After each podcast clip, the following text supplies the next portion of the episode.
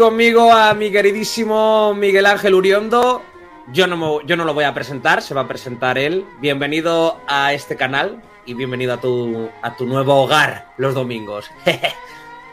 Muchísimas gracias, señor Quinn. Eh, aquí estamos. Eh, no tengo mucho más que ofrecer a Farda, aparte de, lo que tú nos ofreces constantemente, de lo que nos ofreces constantemente, más allá de experiencia, conocimiento, inteligencia, cosas de las que estamos bien dotados los señores mayores y que las jóvenes generaciones eh, carecéis completamente de ello, porque estáis por depravar. Entonces habrá que empezar a daros un poco de, un poco de conocimiento, un poco eh, de saber estar, eh, enseñar a vestiros por los pies.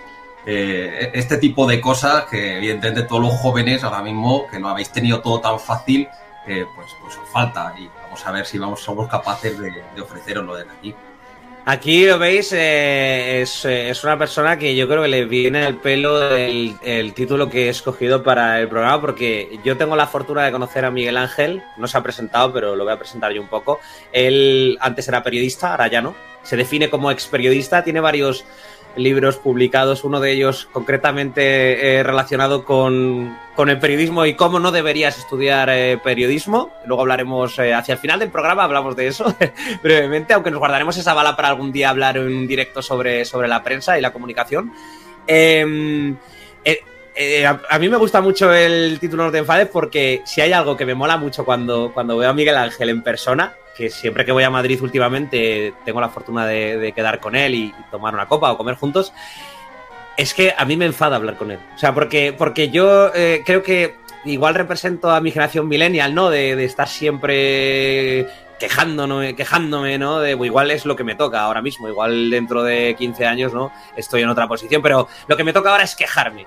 Y, y me gusta mucho porque, porque me pausa, me, me, da otra perspectiva, me ofrece otras lecturas, pero me da rabia, ¿sabes? Me da rabia porque yo estoy acostumbrado a confrontar, no a hacerme pensar. Así que, bueno, Miguel Ángel, eh, bienvenido. Bienvenido Muchas. a esta tu nuevo hogar. Y si no quieres presentarte y Solamente voy a hacer un comentario, David, un comentario muy vale. pequeño que tiene que ver con lo que le pasó a uno de los jefes más brillantes que he tenido, eh, Miguel, se llamaba también, en una tertulia de la televisión. Él es una persona que siendo básicamente liberal es, razonablemente moderado y es una persona con la que se puede discutir siempre. Entonces le invitaron a una tertulia de televisión y al salir de la tertulia le dijeron, bueno, está muy bien, pero usted no va a volver nunca por aquí. Y se quedó, ¿por qué no voy a volver por aquí? Es, esto, esto no tiene ningún sentido. Si no dices que está muy bien. Y digo, sí, sí, pero es que le has dado la razón al de enfrente. Desde entonces eh, tuve claro que en este país no se puede discutir de una forma sensata, así que hay que crearse un personaje y hay que enfrentarse los unos con los otros y hay que agredir y hay que ser eh, muy mal encarado, porque si no lo haces así en, este país, eh, no te comes un, colín.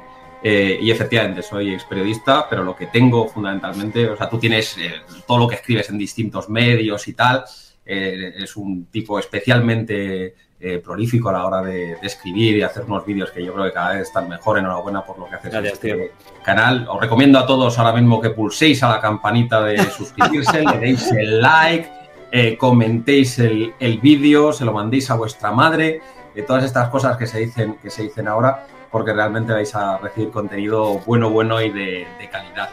Pero yo a cambio de eso lo que tengo es un hilo en Twitter en el que voy diciendo las series y las pelis que me molan. O sea, en comparación con toda esa producción ingente de contenidos, yo me dedico profesionalmente a otra cosa y en mi tiempo libre eh, veo cosas e intento compartir con, con, la gente. Y os recomiendo, por favor, en los comentarios, haced todo tipo de, comentarios, sobre todo vamos a hablar de, de, todo lo que esté aquí, porque van a ser temas que estarán muy sujetos a la, a la discusión y sí que me gustará mucho eh, interactuar con, con, tu audiencia, que yo creo que ya la tienes eh, bastante bien adoctrinada. Yo me meteré mucho con los y jóvenes. Yo creo, y, esta cosa que se lleva haciendo desde Sócrates, pero quitando eso. Pues tío, yo, yo, creo que yo creo que a la gente al principio le eh, a algunos le vas a enfadar, lo tengo 100%, eh, estoy 100% convencido, cosa que creo que es bueno, porque creo que es bueno que primero te rebotes y luego reflexiones, ¿no? Porque, porque joder, yo, yo desde el cabreo sí que es verdad que primero te enfadas y luego piensas, ¿por qué me he enfadado? ¿No? Porque porque no y reflexionas un poco y creo que eso es muy positivo porque al final yo es cierto que estoy creando contenido muy diverso pero, pero me falta, me falta confrontación. ¿no? Yo creo que hago más un show que, que, algo de debate. Y los debates reales es cuando, cuando se ponen ideas y, puntos de vista en, en, común muy diferentes. De aquí nace el proyecto, lo resumo eh, rápidamente. Salvo que suceda algo que no podamos hacerlo, pues por cuestiones personales o profesionales o lo que sea, nuestra idea es hacer un directo semanal los domingos, más o menos a esta hora y el tema pues, pues será muy diverso. Hoy concretamente vamos a hablar sobre 2023, sobre si ha sido el peor año que se recuerda para los blockbusters concretamente. Hablaremos un poco también sobre qué son los blockbusters y, y también hablaremos un poco de lo que está por venir 2024 pues por el temor ¿no? a que se vuelva a repetir. Desde luego ha sido un año convulso en Hollywood, más allá de las cifras porque, bueno, Hollywood ha tenido que convivir con dos, con dos em, huelgas, una de guionistas y otra de, actores. Ha tenido una paralización de la industria de, más de medio año. Y esto no es algo que se ve todos los días en, Hollywood. Ha pasado antes, pero, pero no de esta forma ni, ni, tampoco de esta manera. Vamos a empezar con, con, lo que es un blockbuster porque, mm, porque además ha tenido una trayectoria el concepto, ¿no? Y, lo que viene siendo la, identidad de, esta palabra o, la imagen que nosotros tenemos, ¿no? Como espectadores de esta palabra. Y creo que es interesante mm, darle, darle una perspectiva histórica. Así que, Miguel Ángel, si quieres contarnos un poquito acerca de, los blockbusters. Sí, sí, sí, vamos. estaba, discúlpame, pero ten en cuenta que yo soy una persona mayor, tengo hijos, o sea, estaba ahora mismo ordenando un poco las, las píldoras. O sea, tengo un montón de píldoras y las estoy ordenando todas eh, para asegurarme que me las tomo en el orden, en orden, adecuado. Em, sobre todo para cuando me enseñan lo que quiere decir la palabra funar, eh, pues me tomo una de estas y rápidamente, y rápidamente se me pasa el, el susto y el, y el, ataque a la RAE. Sobre todo cuando descubres que en Chile sí se utiliza la palabra. Dicho esto, efectivamente el blockbuster es un concepto que surge en realidad eh, mucho más tarde como palabra que como idea. Como idea, película súper taquillera había sido prácticamente desde el origen del, cine y cine mudo, pues hemos tenido películas que han tenido más taquilla que otras, eso es absolutamente indiscutible. Pero es verdad que se utilizó de forma bastante crítica a finales de los años 70, cuando un grupo de creadores eh, comenzaron a hacer películas eh, más divertidas, que se basaban en sus viejas historias de pulp, que vivían de otra manera, que respiraban de otra manera, que no tenían una seriedad impostada. Después de una década, como fueron los 70, lleno de películas, ostras, que ahora serían consideradas indies, eh, eh, con Scorsese, peliculones maravillosos, pero todos serios y todos tomándose en serio la identidad cultural del cine. Pues de repente llegan un grupo de chavales y empiezan a hacer películas que no tienen absolutamente nada que ver con eso y empiezan a, triunfar por todo lo, alto. Pero, pero en realidad eh, ni siquiera podemos decir que esos chavales a los que todos hoy conocemos, pues Spielberg, eh, Josh Lucas, eh, a su manera Ridley Scott, ni siquiera podemos decir que esta gente fueran realmente los, los verdaderos grandes taquillazos de la historia del, cine. Hay, un cálculo que siempre es muy bueno, que es el cálculo de eh, cuánto ha hecho una película ajustando eh, a inflación. y, eso es algo bastante relevante. Como todos vosotros sabéis, eh, la inflación es pues, cuánto se van encareciendo las cosas en función a una serie de, de valores. Entonces, ¿cuánto en un momento dado ciertas películas han tenido de taquilla teniendo en cuenta la inflación? Pues evidentemente las cosas son muy distintas, porque en realidad esto mide más el número de tickets vendidos. Además, en una época en la que las películas, como bien sabes, podían estar semanas o meses en las, en las taquillas. La, historia del cine ha vivido muchísimas, muchísimos cambios en la forma de, distribución. Entonces, ajustado a inflación, para que os hagáis una idea de hasta qué punto Spielberg no inventó el blockbuster, aunque sí una determinada forma de hacer películas, mm.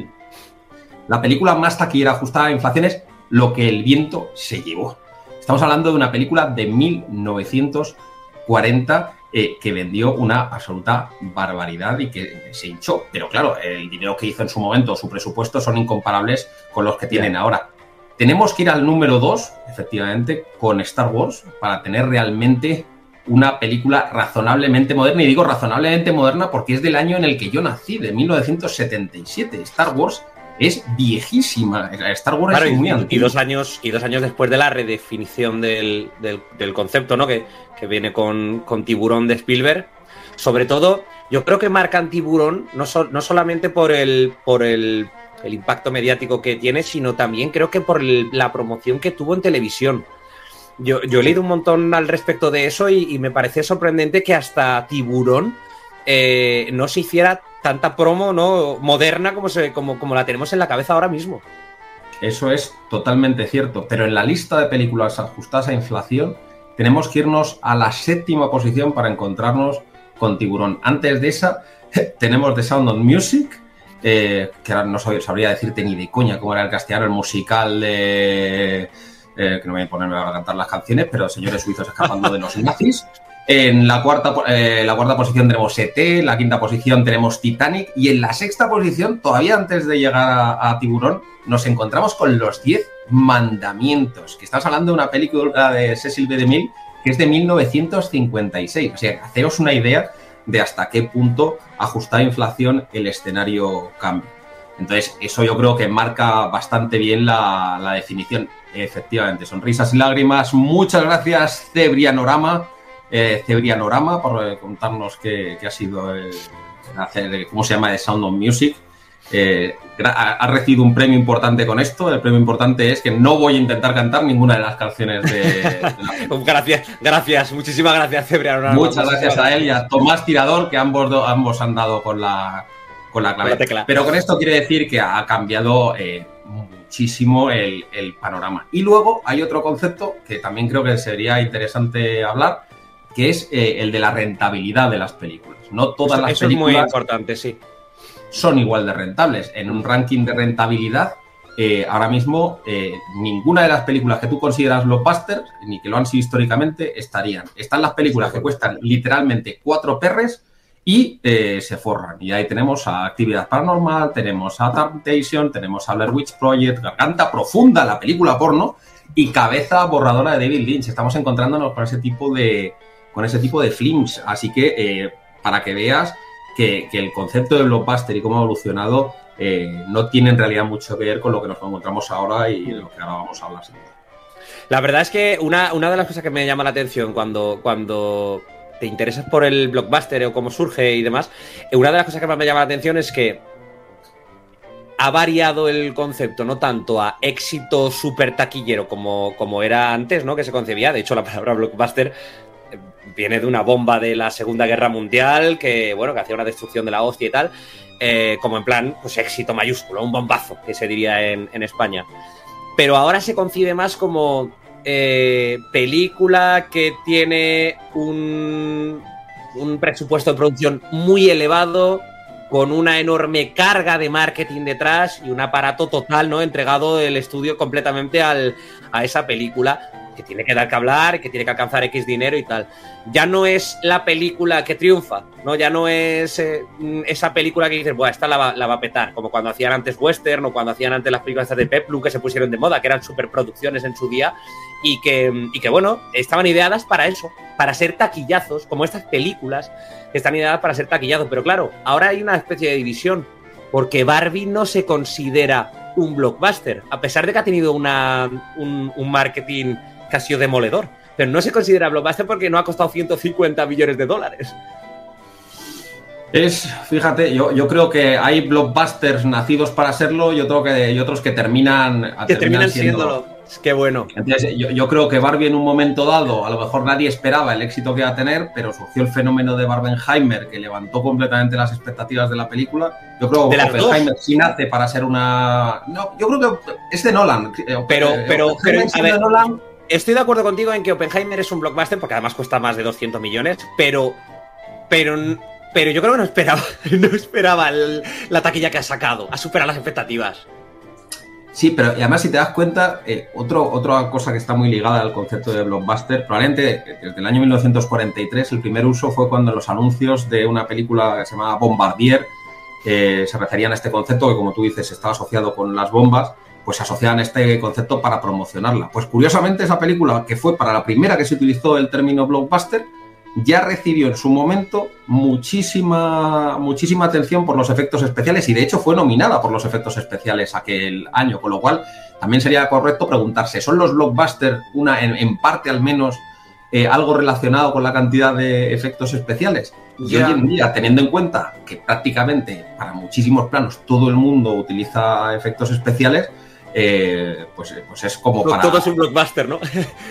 que claro, ¿qué, película no utiliza? Me, dijo, el otro día descubrí que para hacer los Fablesman de, de Spielberg, que es peliculón, eh, pero habían utilizado Stagecraft y, me quedé topicueto porque dije, ostras, eh, no era una película en la que es verdad que es espectacular en muchos momentos, pero yo pensaba que no había tirado Spielberg de una tecnología aparentemente tan de, cine de superhéroes como o Mandaloriano o como, como Stagecraft. Entonces, pues, pues hemos visto cómo pues, las cosas van, van evolucionando. Pues en algunos momentos creo que se les va a la cabeza. O sea, yo recuerdo la, fotografía aquella que publicaron ¿no? de, Samuel L. Jackson, el rodaje de The Marvels, que, estaba en una oficina y, era una pantalla verde todo el fondo y, hasta el arma que llevaba, llevaba puntitos para, para crearla digitalmente, que es como, wow, igual igual habría que tener un término medio, ¿no? Eh, que es. Eh, a mí siempre me ha gustado más, pero esto ya es otro asunto, ¿eh? pero a mí siempre me ha gustado más cuando una película utiliza la tecnología como una ayuda, como una herramienta más, no, no como el soporte principal. Creo que es más guay cuando una película utiliza el ingenio y, utiliza más, yo que sé, los diseños de producción y demás. Pero bueno, ya te digo que ese, ese es otro asunto. Pero además ha hecho un comentario uno de los compañeros, Tomás Tirador, que, pregunta si es eh, anterior el concepto a, los videoclubs. La respuesta es claramente sí, sí lo es. Es mucho más, mucho más antiguo el concepto. De hecho, los videoclubs surgen, y estoy aquí hablando casi de memoria, a mediados de los 80. Eh, y eh, anécdota curiosa, yo fui quien dio la exclusiva cuando trabajaba en la Gaceta de los Negocios del cierre de los videoclubs de Blockbuster en España. No jodas. Sí, sí, sí. O sea, fíjate qué viejo ¿Cómo, soy. ¿Cómo te llegó? ¿Cómo te llegó eso? No, no, no, no me llegó. Vi que estaban cerrando uno. el periodismo de campo de antes, ¿eh? eso ya no existe. Periodismo de que me han cerrado los Buster. Ese era el periodismo de ese momento. Entonces ya les, ya les pregunté si, en un si, era una cosa generalizada o me había tocado a mí la, la China. Y, efectivamente me, me dijeron que, que, iban a cerrarlos todo, que era, que era orden. Y, claro, estoy hablando a lo mejor del año 2008, o sea, que, y luego juraría que quedaba, leí, un, esto lo tendréis que comprobar vosotros chicos, pero juraría que todavía quedaba un blockbuster abierto en Alaska. No sé si habrá cerrado ya, pero lo último que vi Blockbuster fue un Blockbuster que quedaba abierto en Alaska. Me pareció fabuloso. Yo vi, que hace literalmente un par de meses Netflix cerró su, servicio de, envío a casa de DVDs y, que, era como se, como se originó Netflix. Y, lo cerró este año, cosa que me alucinó cuando leí la noticia y dije, pero, pero que todavía lo seguían haciendo, tío. Que todavía alguien pedía eso por nostalgia o algo. Pues por nostalgia, yo escribí una historia en el español que se llamaba El mejor videoclub del mundo, eh, que era pues de los últimos videoclubs que quedaban en, España, que era un, pequeño comercio que había en, en Avilés. También otro reportaje de gran investigación de otro trabajo de campo. Pero era maravilloso porque todavía alquilaba películas, pero además vendía juegos de mesa, organizaban sesiones de rol, era un sitio fichísimo. No, no, el sitio era precioso, o sea, y era una iniciativa maravillosa. Yo creo que al final el único problema que tuvo es que no, estaba pensando, no estaba pensado tanto para vender eh, como para quedar los colegas y estar ahí haciendo, haciendo la tarde. Pero vamos, eh, siempre pensé que era un, sitio espectacular, tanto como para, publicarles un reportaje. Qué guapo. Bueno, vamos al tema en cuestión y es que este año, el otro día, eh, salió un reportaje en IndieWire, uno de los medios de comunicación de Estados Unidos, estos que, son grandotes, se podría decir. Y, mm, y bueno, desvelaron que 2023 había sido uno de los peores años de la historia de los blockbusters porque contando blockbusters, insisto, eh, no tanto como película pensada para ser éxito taquillero, sino más como superproducción muy costosa en plan a partir de 150, 160 millones de producción, más luego todo el soporte de, publicidad, marketing, etc. Eh, exceptuando Guardianes de la Galaxia Volumen 3, quitando eh, Oppenheimer, porque por ejemplo Barbie y Super Mario Bros. costaron menos de 150 millones de dólares, el resto de películas blockbuster de este año han generado pérdidas a los estudios. Todas. Sin excepción, ¿eh? Ant-Man, The Marvels, la última de Misión Imposible que, bueno, se pilló un rebote eh, Tom Cruise, ¿no? Porque se estrenó cerca, ¿no? En las proximidades del Barbenheimer este. Eh, Napoleón ha sido el último mm, golpe serio. Incluso, y esto me sorprendió, Los Asesinos de la Luna de Martin Scorsese costó más de 200 millones de dólares. Y esa película, desde luego, se ha quedado muy lejos de, recaudar. Evidentemente, aquí se puede abrir la ventana de, como son películas de Apple Studios, tanto Napoleón como Los Asesinos de la Luna pueden capitalizar ¿no? el, estreno de, otra forma. A mí me parece que medir la capitalización de productos que van a streaming es muy complicado. Es muy imposible. difícil, la verdad, porque tendrías que hacer una encuesta solamente a nuevos usuarios que se suscriben en el lanzamiento de ese producto y preguntarles si solamente se suscriben por ese producto. Esa es la única forma y aún así creo que sería muy sesgado el, conocimiento, la verdad.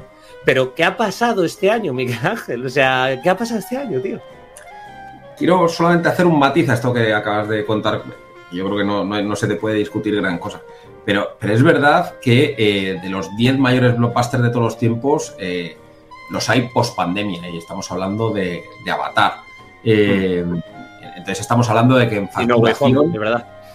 Ya, ya, hemos, ya hemos colado un, un vamos, una película post pandemia en la, en la lista. Y si miras lo que sucedió en el año pasado, eh, yo, creo que tuvimos suficientes eh, grandes estrenos como para pensar que no hay un problema, sino que hemos encontrado un problema este año en particular. Eh, ¿Qué pasa? Que es un problema que siendo un, siendo un problema muy concreto de este año, se puede extender por, varias razones que, sí me gustaría exponer. La primera tiene que ver con la forma de hacer las películas y, lo que sucede con el, con el sistema Marvel. Marvel ha, roto lo que consideramos lo que es que es un blockbuster hoy en día y lo que esperamos de las películas. Totalmente. El nivel de hype lo, han creado, lo han creado. El hype lo ha creado Marvel, tío. Pero no solo porque hayan creado el hype, que lo han creado tal y como lo. O sea, han creado el nombre, una industria del hype. Sí, sí, una industria del hype alrededor de Marvel. Eh, los postcréditos, o sea, hay una parte de lo que llamamos el agotamiento de superhéroes que yo creo que tiene que ver más con el entorno que con las películas en sí mismas, esto lo podemos discutir otro, otro día, pero sí creo que Marvel generó algo que no había pasado nunca en el cine, y es que en 15 años han tenido 32 blockbusters, o sea, era absolutamente anormal es, que, la media. es que estás hablando de dos blockbusters por año. ¿Qué estudio a lo largo de todos los tiempos ha hecho dos blockbusters por año? La, industria del cine, perdonadme que os diga, no funciona así. La industria del cine funciona eh, con un riesgo. Eh, es como eh, las startups y lo que se dice de tirar espaguetis a la pared. Tú tiras un puñado de espaguetis y el que se queda paga por los que se han caído. Entonces, eso en realidad es lo que ha sido siempre la industria del cine. Un super mega éxito te paga todas las producciones mediocres. Esto pasa en, en el mundo editorial. O sea, las editoriales de libros necesitan muchos gregarios, que yo les llamo, eh, para llenar las estanterías de novedades durante el año y nutrir, pero viven de sus dos o tres escritores estrellas. Viven de. Eh, pues Dolmen estoy seguro de que vive o vivirá de al filo del ocaso, no me cabe ninguna duda. No, no, vive, de, Isaac, vive de Isaac Sánchez, que un logio y de Enrique Vegas. Pero bueno, el resto, pues eh, somos gregarios de momento, hasta poder convertirnos en escritores estrella. Pero en, todo caso sí que es cierto que, pues, esto que comentas del mundo editorial, pues pasaba también en el cine. Lo que no es normal es esperar que una película, incluso una película que cuesta más de 200 millones, eh, necesariamente tenga que ser un éxito. De hecho, hemos visto estudios que han hecho eh, películas del equivalente a más de 200 millones ajustadas a inflación en el pasado, eh, que se han hundido miserablemente y que no les ha hundido tampoco el, estudio. Insisto, lo raro, y esto es lo más difícil de explicar, es que se haya roto un sistema que funcionaba tan bien y tampoco creo que un glitch que podemos decir que ha habido este año, porque Antman eh, en datos de facturación global no, no sé si ha sido rentable, pero no me extrañaría mucho que fuera una ruina. No creo que sea una ruina. No, no ha sido una ruina, la ruina ha sido la otra. La ruina ha sido de Marvel. La ruina ha sido la otra de Marvels ha sido ruinosa en, algunos aspectos, más allá de que me parece en, algún, en bastantes, bastantes cosas eh, más original y más interesante que, en cuanto a manía. Sí, pero, ha pagado platos rotos de, una acumulación y un desgaste de Marvel y, al final pues ha explotado ahí. O sea... Y ahí es donde quiero llegar. Y, es el, para mí la, lo mollar de esta historia. A ver. Eh, ¿Por qué creo que ahora mismo hablamos de agotamiento de superhéroes? No hablamos de agotamiento de, superhéroes, hablamos de, agotamiento visual, hablamos de agotamiento de, de contenidos, hablamos de que hay pocas cosas que a la hora de la verdad nos llenan lo bastante como para ir al, cine y gastarnos ya no solo lo que cuesta una entrada al cine, que cada vez es más cara, sino lo que cuestan eh, todos los ancillaries de para las palomitas, las Coca-Cola, las, chocolatinas. Eh, eso es. Y mucha gente que coge el coche para ir al centro de comercial, el desgaste del coche, más la gasolina, o sea, si todo suma. Es un evento, es, es que es una. Es que es una especie de. Es un ocio, o sea, completo. Porque mucha gente luego se va a cenar y no hubiera cenado si no va al cine. Entonces te tienen que dar algo más. ¿Y qué te tienen que dar?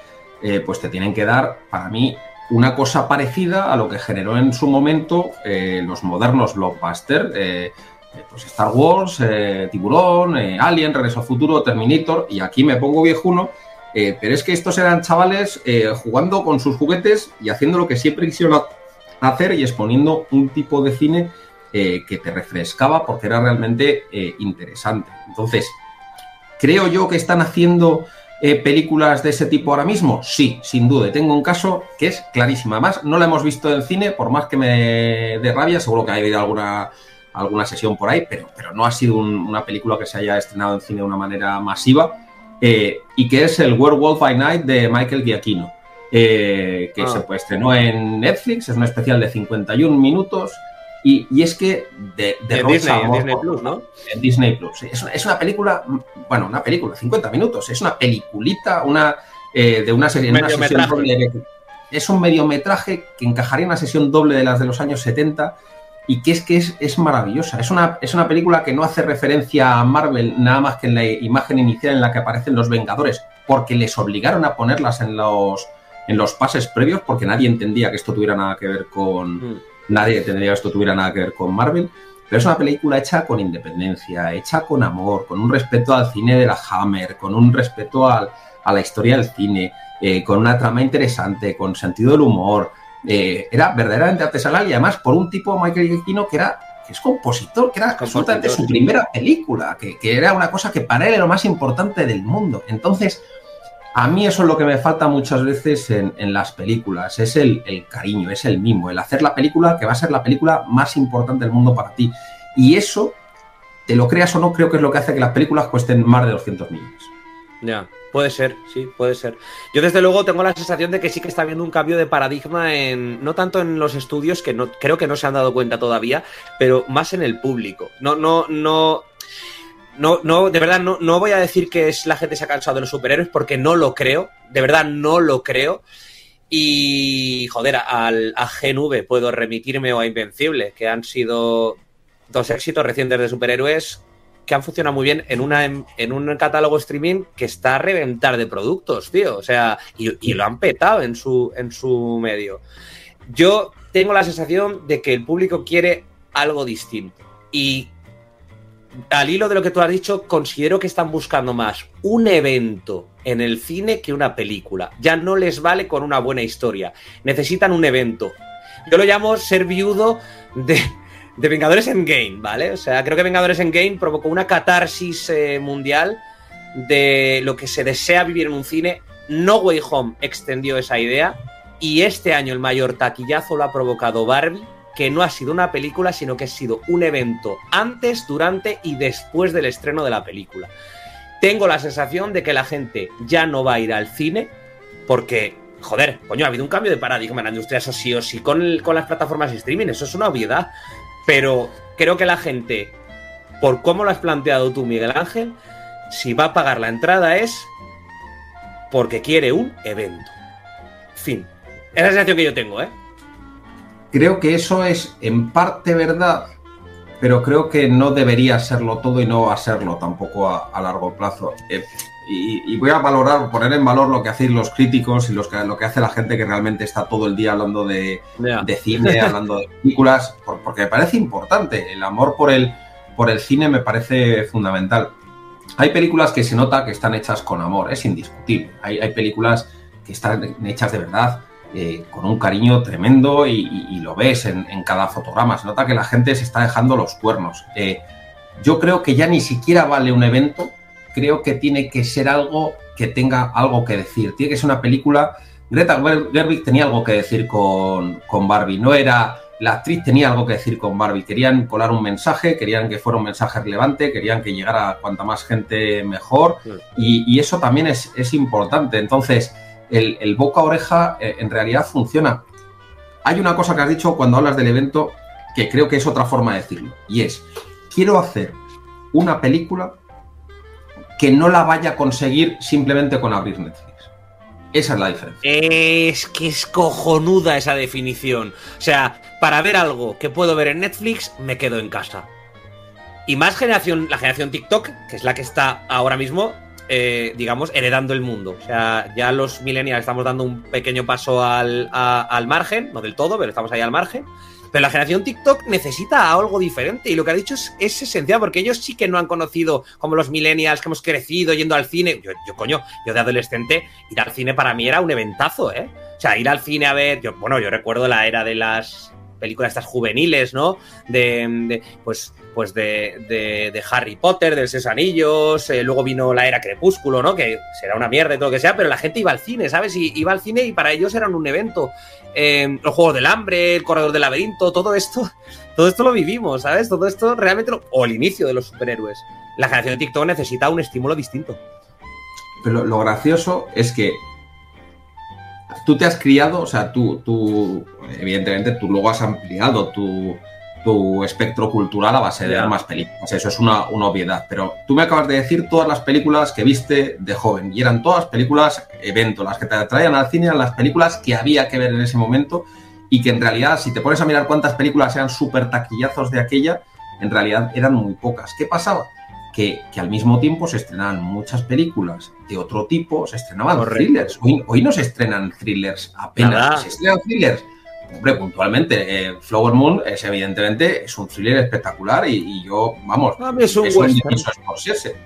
Bueno, eh, o un western también es un. Me parece que es ambas cosas. Eh, Tiene algo, ¿eh? Sí. También es una película de, crímenes. Eh, bueno, o sea, es un true crime, si me, si me apuras. pero el thriller de. Pero Miguel Ángel tiene razón, el thriller de este año se estrena en Netflix. Todo, y, y, alguno muy bueno, o en Prime Video, o sea, yo, un ejemplo muy claro, que, lo, estoy, recurriendo a él muy a menudo para expresar este, este punto. Es infinitamente mejor película la primera temporada de Jack Reacher que la película de Jack Reacher de Tom Cruise. Sí, pero ya Richard de Cruz tenía una. O, venía a ser un blockbuster, ¿eh? Sí, pero me parece más. Me parece que está hecho con mucho más amor. La primera temporada de Jack Richard, de verdad. Eh, y, también lo que dices tú es que las cosas tienen que aportarte una cosa distinta. Porque de Marvels, que a mí me gustó, la fui a ver al estreno, me encantó, no tengo nada que discutirle. Pero es verdad que tenía cosas muy complicadas. ¿Qué tenía complicado? Lo primero, una asociación directa, nada casual eh, con Invasión Secreta, que fue a todos los efectos un fracaso. Si me dices cuál ha sido el gran fracaso de Marvel este año y creo que les ha penalizado en todo lo demás que han hecho, ha sido Invasión Secreta. Creo que han conseguido algo tan difícil como que cada cosa en la que salga Nick Furia sale penalizada en vez de crecer con ella. ¿Por qué? Porque es una, es una, es una serie absolutamente desastrosa. No, había por dónde cogerla. Era un thriller mm, putrísimo.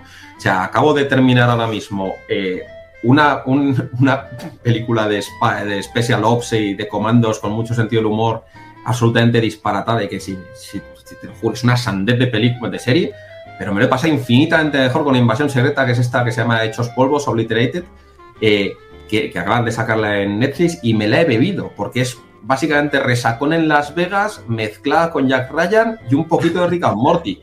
Y digo, ostras, es que esto por lo menos no es la enésima cosa exactamente igual que estoy viendo, no es otro Citadel, no es eh, otro Tyler Rake, Extraction, eh, estamos hablando de algo que por lo menos me, ofrece una perspectiva diferente de las cosas, o sea, me está ofreciendo algo que no había visto antes. De Marvels, yo creo que aun teniendo algunas cosas eh, visualmente interesantes y algunas cosas que me, me, divierten y me entretienen, pues no están planteadas. Yo creo, por ejemplo, que habría de Marvels tenido más éxito eh, si, la, si, la, escena musical le hubieran dado un poquito de bola eh, en, la promoción. En ningún momento se les ocurrió que eso podía ser lo que marcaba la diferencia de esa película y todas las anteriores, cuando me parecía de las escenas que hacía que mereciese la pena pagar una, entrada de, cine. Entonces ahí nos encontramos con que. Joder, pues yo no me levanté y me fui de milagro, ¿eh? Bueno, pero. Pero es distinto. O sea, a ti te puedes levantarte e irte si quieres. Pero yo cuando la vi, fue el único momento cuando pasa eso en toda la película que digo, esto todavía no lo había visto en Marvel, salvo mínimamente en la pequeña escena de, de Bollywood de, de Eternals. Y, en Ojo de Halcón que hacen el musical ese de Los Vengadores, que en la serie de Ojo de Halcón, que salen los Vengadores cantando que sale Loki de villano. Ese musical es absolutamente, para mí, ese musical es para mí lo mejor de Ojo de Halcón con diferencia. De hecho, hay cosas ampliadas que puedes encontrar en, YouTube que son descacharrantes. O sea, además es una tradición que ha hecho Marvel, que yo creo que son inteligentes cuando, cuando lo hacen. Eh, y es, por ejemplo, se hacía también en Thor. Hasta en Thor tenías una obra de teatro en la que se representaba lo que sucedía en el universo Marvel. Eh, yo creo que se está tratando demasiado a la hora de construir universos se repiten las fórmulas y sobre todo se repiten historias de origen y se repiten una serie de cuestiones y, pierdes lo que para mí hace que el universo Marvel sea gracioso, que es lo que tiene WandaVision, que es la creación de un universo consistente. Eh, tú lanzas un mundo en el que las cosas son así.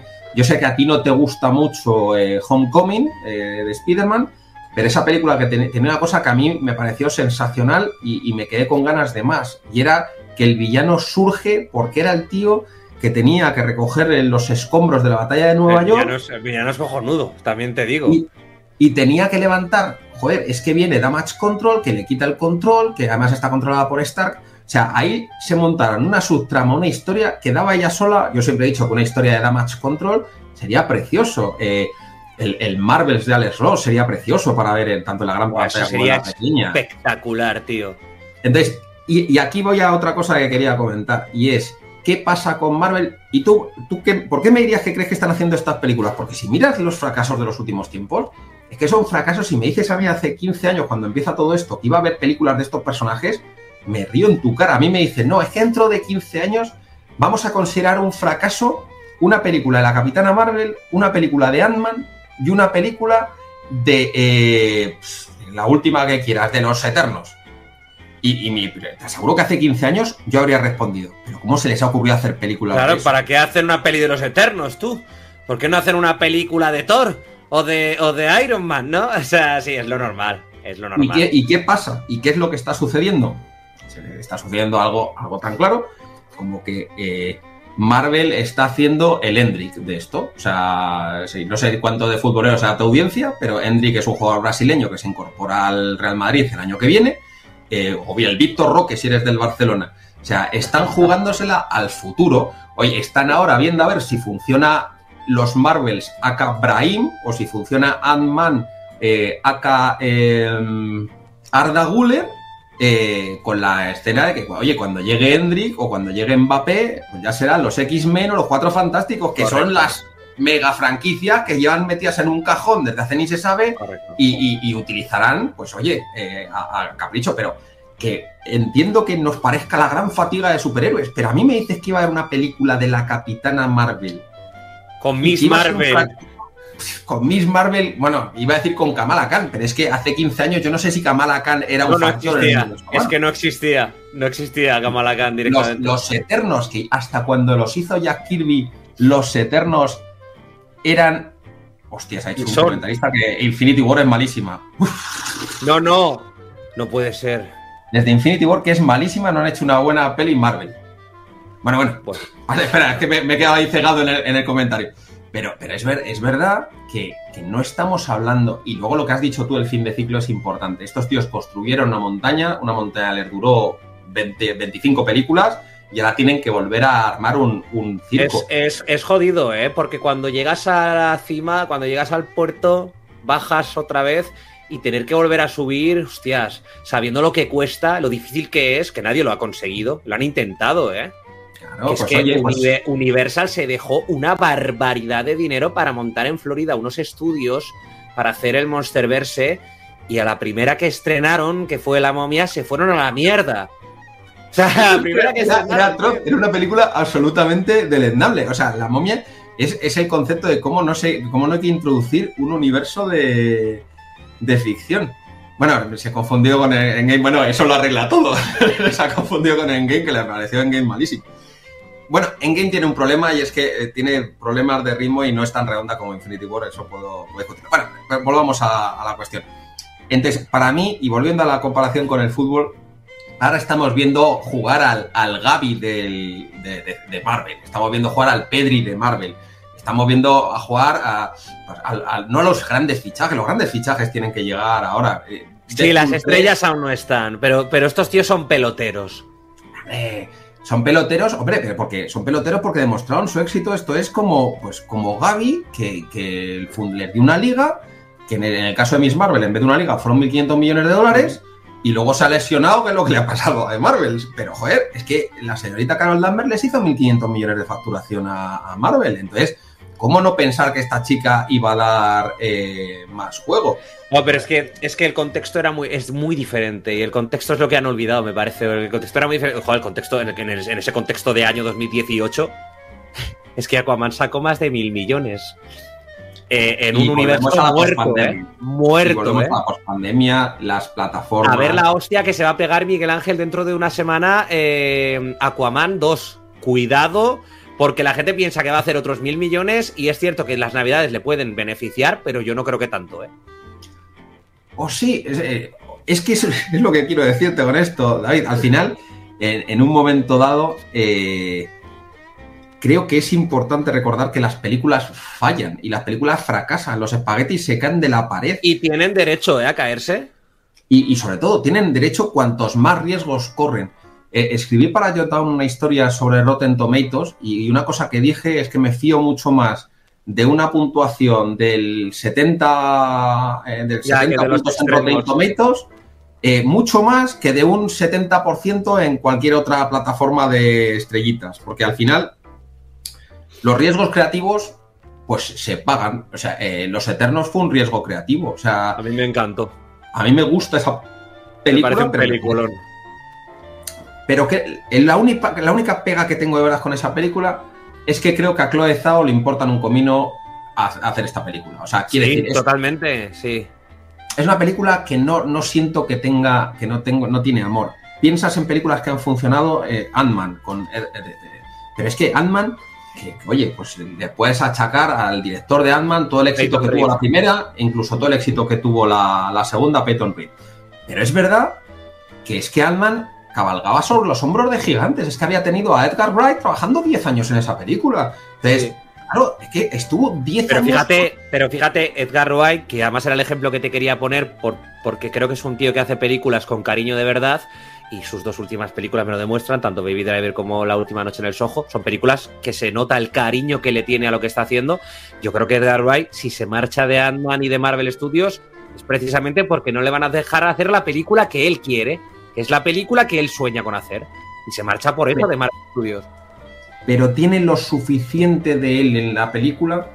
O sea, es como para que la primera se mantenga, sí. Como que la primera se mantenga de sobra. Es una película que se mantiene solo porque se notaba que había un diseño previo y un trabajo previo en Pero no cuenta con su dirección y se nota también. Bueno, hombre, se nota, pero es una película formalmente si es que es una cosa que hace bien eh, Marvel. Marvel no hace películas desastrosas. O sea, ninguna película de Marvel es un horror, porque además pasan por 300.000. Esto es antes de sacar una película horrorosa, digo horrorosa desde el punto de vista formal. Ah, vale, vale, vale. Antes de hacer una peli así, en Marvel eh, se cuidan mucho eh, de hacer 100 pases y hacen los reshoots que tengan que hacer y cambian todo lo que tengan que cambiar antes de encontrarse con el ridículo absoluto. O sea, no hay. Sí, no, estrenarían Liga de la Justicia de 2017, ¿no? En esas condiciones.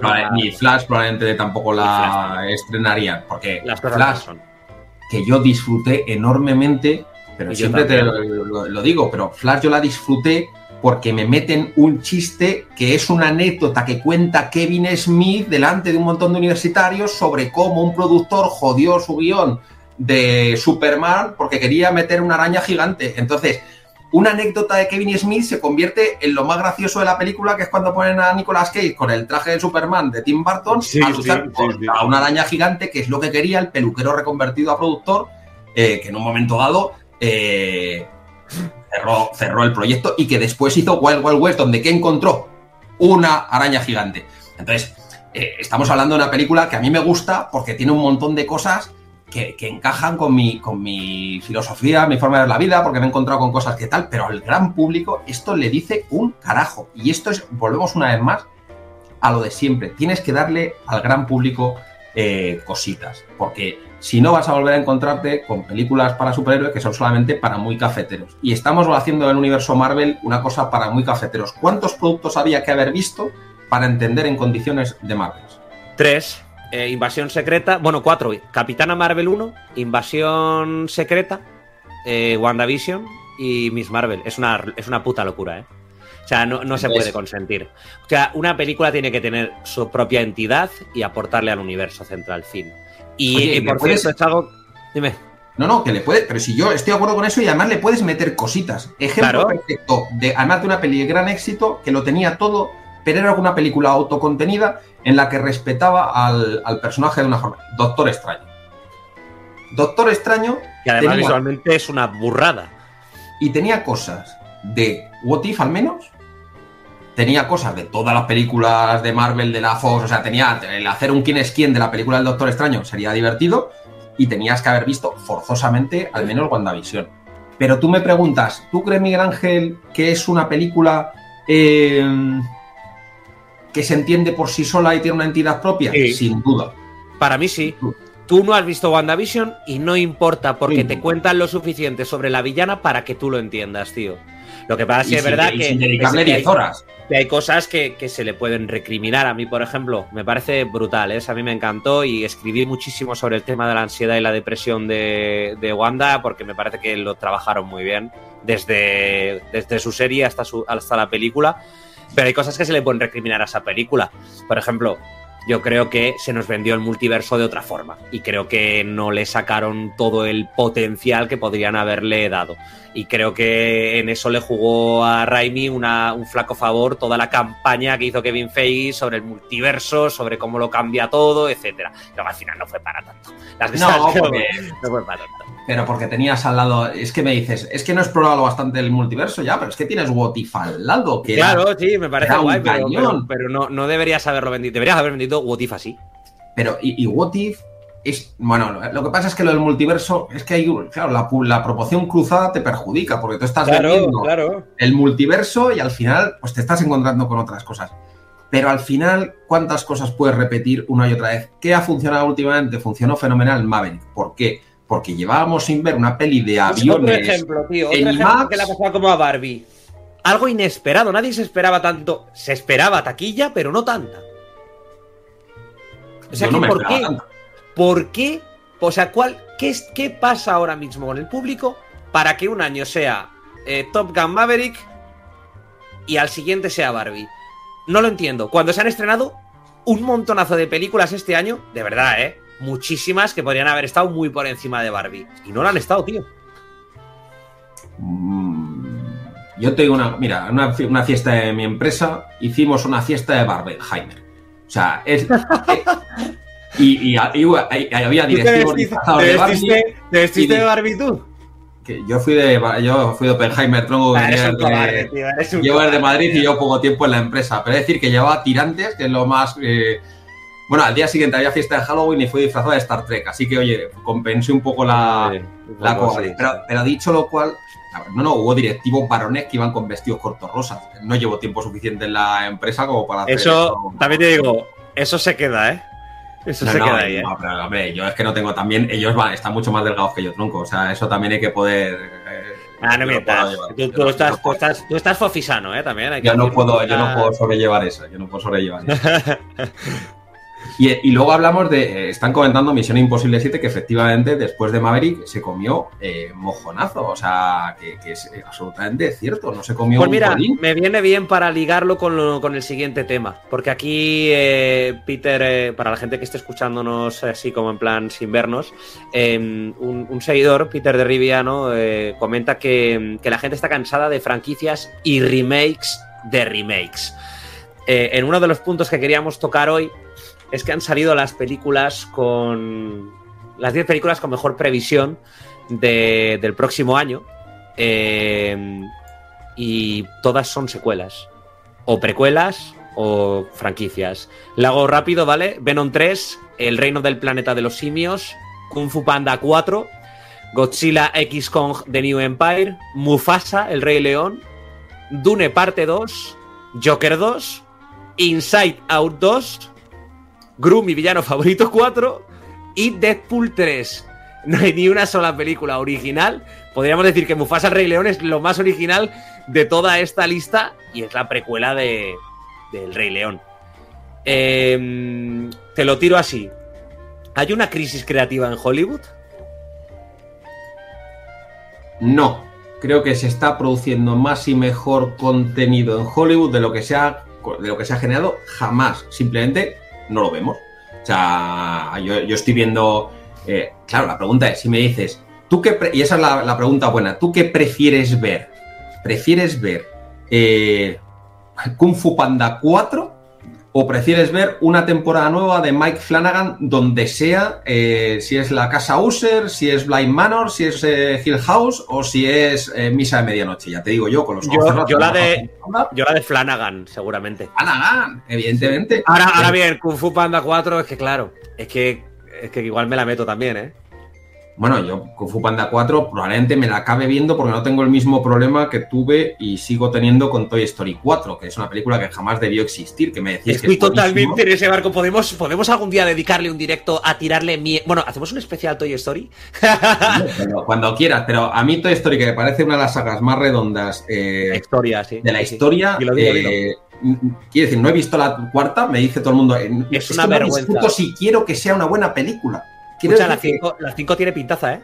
Que puede, que puede ser la mejor película. ¿Sabes cuál es la premisa? ¿Sabes cuál es la premisa de la 5? No tengo ni idea. Andy, Andy, va, o sea, va a tener hija y quiere recuperar sus juguetes para que sea su hija la que se los quede. ¡Guau! Está guapo, tío. Yo tengo hijos, a diferencia de los, que están viendo esa película, y ya te digo yo que el futuro de esos juguetes está muy negro, macho. van, a tardar, en dejarles tirados. Van a dejar de dejarles tirados a, los juguetes la niña esa en cuanto tenga un móvil y se van a hinchar. O sea, como no salga el Baby Shark, hay que, hay que vamos a botear la, la película, o si no será más falsa históricamente que, que Napoleón. Pero al final, David, estoy de acuerdo con que lo que hay es, tú lo has dicho, ¿qué es esto? Una previsión, una quiniela de cuáles son las películas que van a funcionar. realmente la pereza también es de quien hace esa lista, porque dice, ¿qué van a funcionar? Pues las secuelas que doy por hecho que han costado más de 200 kilos o más de 150 y que en un momento dado doy por hecho de que van a megapetarlo porque tienen ya una fanbase súper... Pero no es pereza, eso no es pereza de los expertos estos. O sea, me refiero a un experto en... Claro, o sea, un experto No, no, quiero decir que sea pereza, pero no están detectando... O sea, a mí, al que, al que valoro realmente es el tío que me decía el año pasado que uno de los éxitos de taquilla de 2023 iba a ser Barbie. Encuéntrame a ese tío y digo, hostia... Y, y, haciéndolo, ¿verdad? No, es decir, esto, con, todo el cariño del mundo, yo soy muy madridista, pero es como si me dices que eres experto en fútbol porque toda la semana vas a decir que gana el Madrid o el Barça. Oye, ya, ya. oye pues yo no, quiero... es tan experto, ¿no? Dime cuándo sube el Zaragoza. Dime cuándo sube el Zaragoza. No, dime, oye, dime que a, yo qué sé, como Fabricio Romano que decía un día, oye, pues Arda Guller tiene una cláusula muy bajita y a las dos semanas lo, había, lo habían fichado. O sea, dime gente que tiene info realmente de qué son, cuáles son las apuestas perdidas de los estudios, porque películas joder, películas se ruedan. Claro, el tío que, el tío que merece, joder, el tío que merece más relevancia es el que dice, escucha, eh, Terrifier 2 va a ser una bomba histórica, ¿eh? Que, que, que Terrifier 2 es una de las películas seguramente con mejores ingresos de todos los tiempos, ¿eh? Que es una película que costó que, que, no llegó ni al millón de, euros y, y, se levantó solo en Estados Unidos 15 o 20 millones, tío. Más todo lo que ha vendido luego en DVD y Blu-ray, que es una locura eso, ¿eh? O Joker, o Joker 1. Y aquí volvamos a mi industria favorita, mi industria favorita que es la del cine de terror. Porque el cine de terror hace cosas baratas, pequeñas, originales, con un cariño infinito y eh, con efectos especiales muchas veces prácticos, que son más artesanos y al final hacen taquillazos y, y otras se las pegan. Entonces, ¿A dónde vamos a ver? pronósticos que te hago directamente. O sea, vamos a ir al, pronóstico de verdad. Al que cuando venga el año que viene o dentro de dos años alguien diga, ah, pues el señor este viejo le dijo a David algo que tenía sentido. O menos que vendrás, que seguirás cada domingo, te lo podrán decir aquí, no me jodas. Bueno, me, verán, aquí si sigo vivo.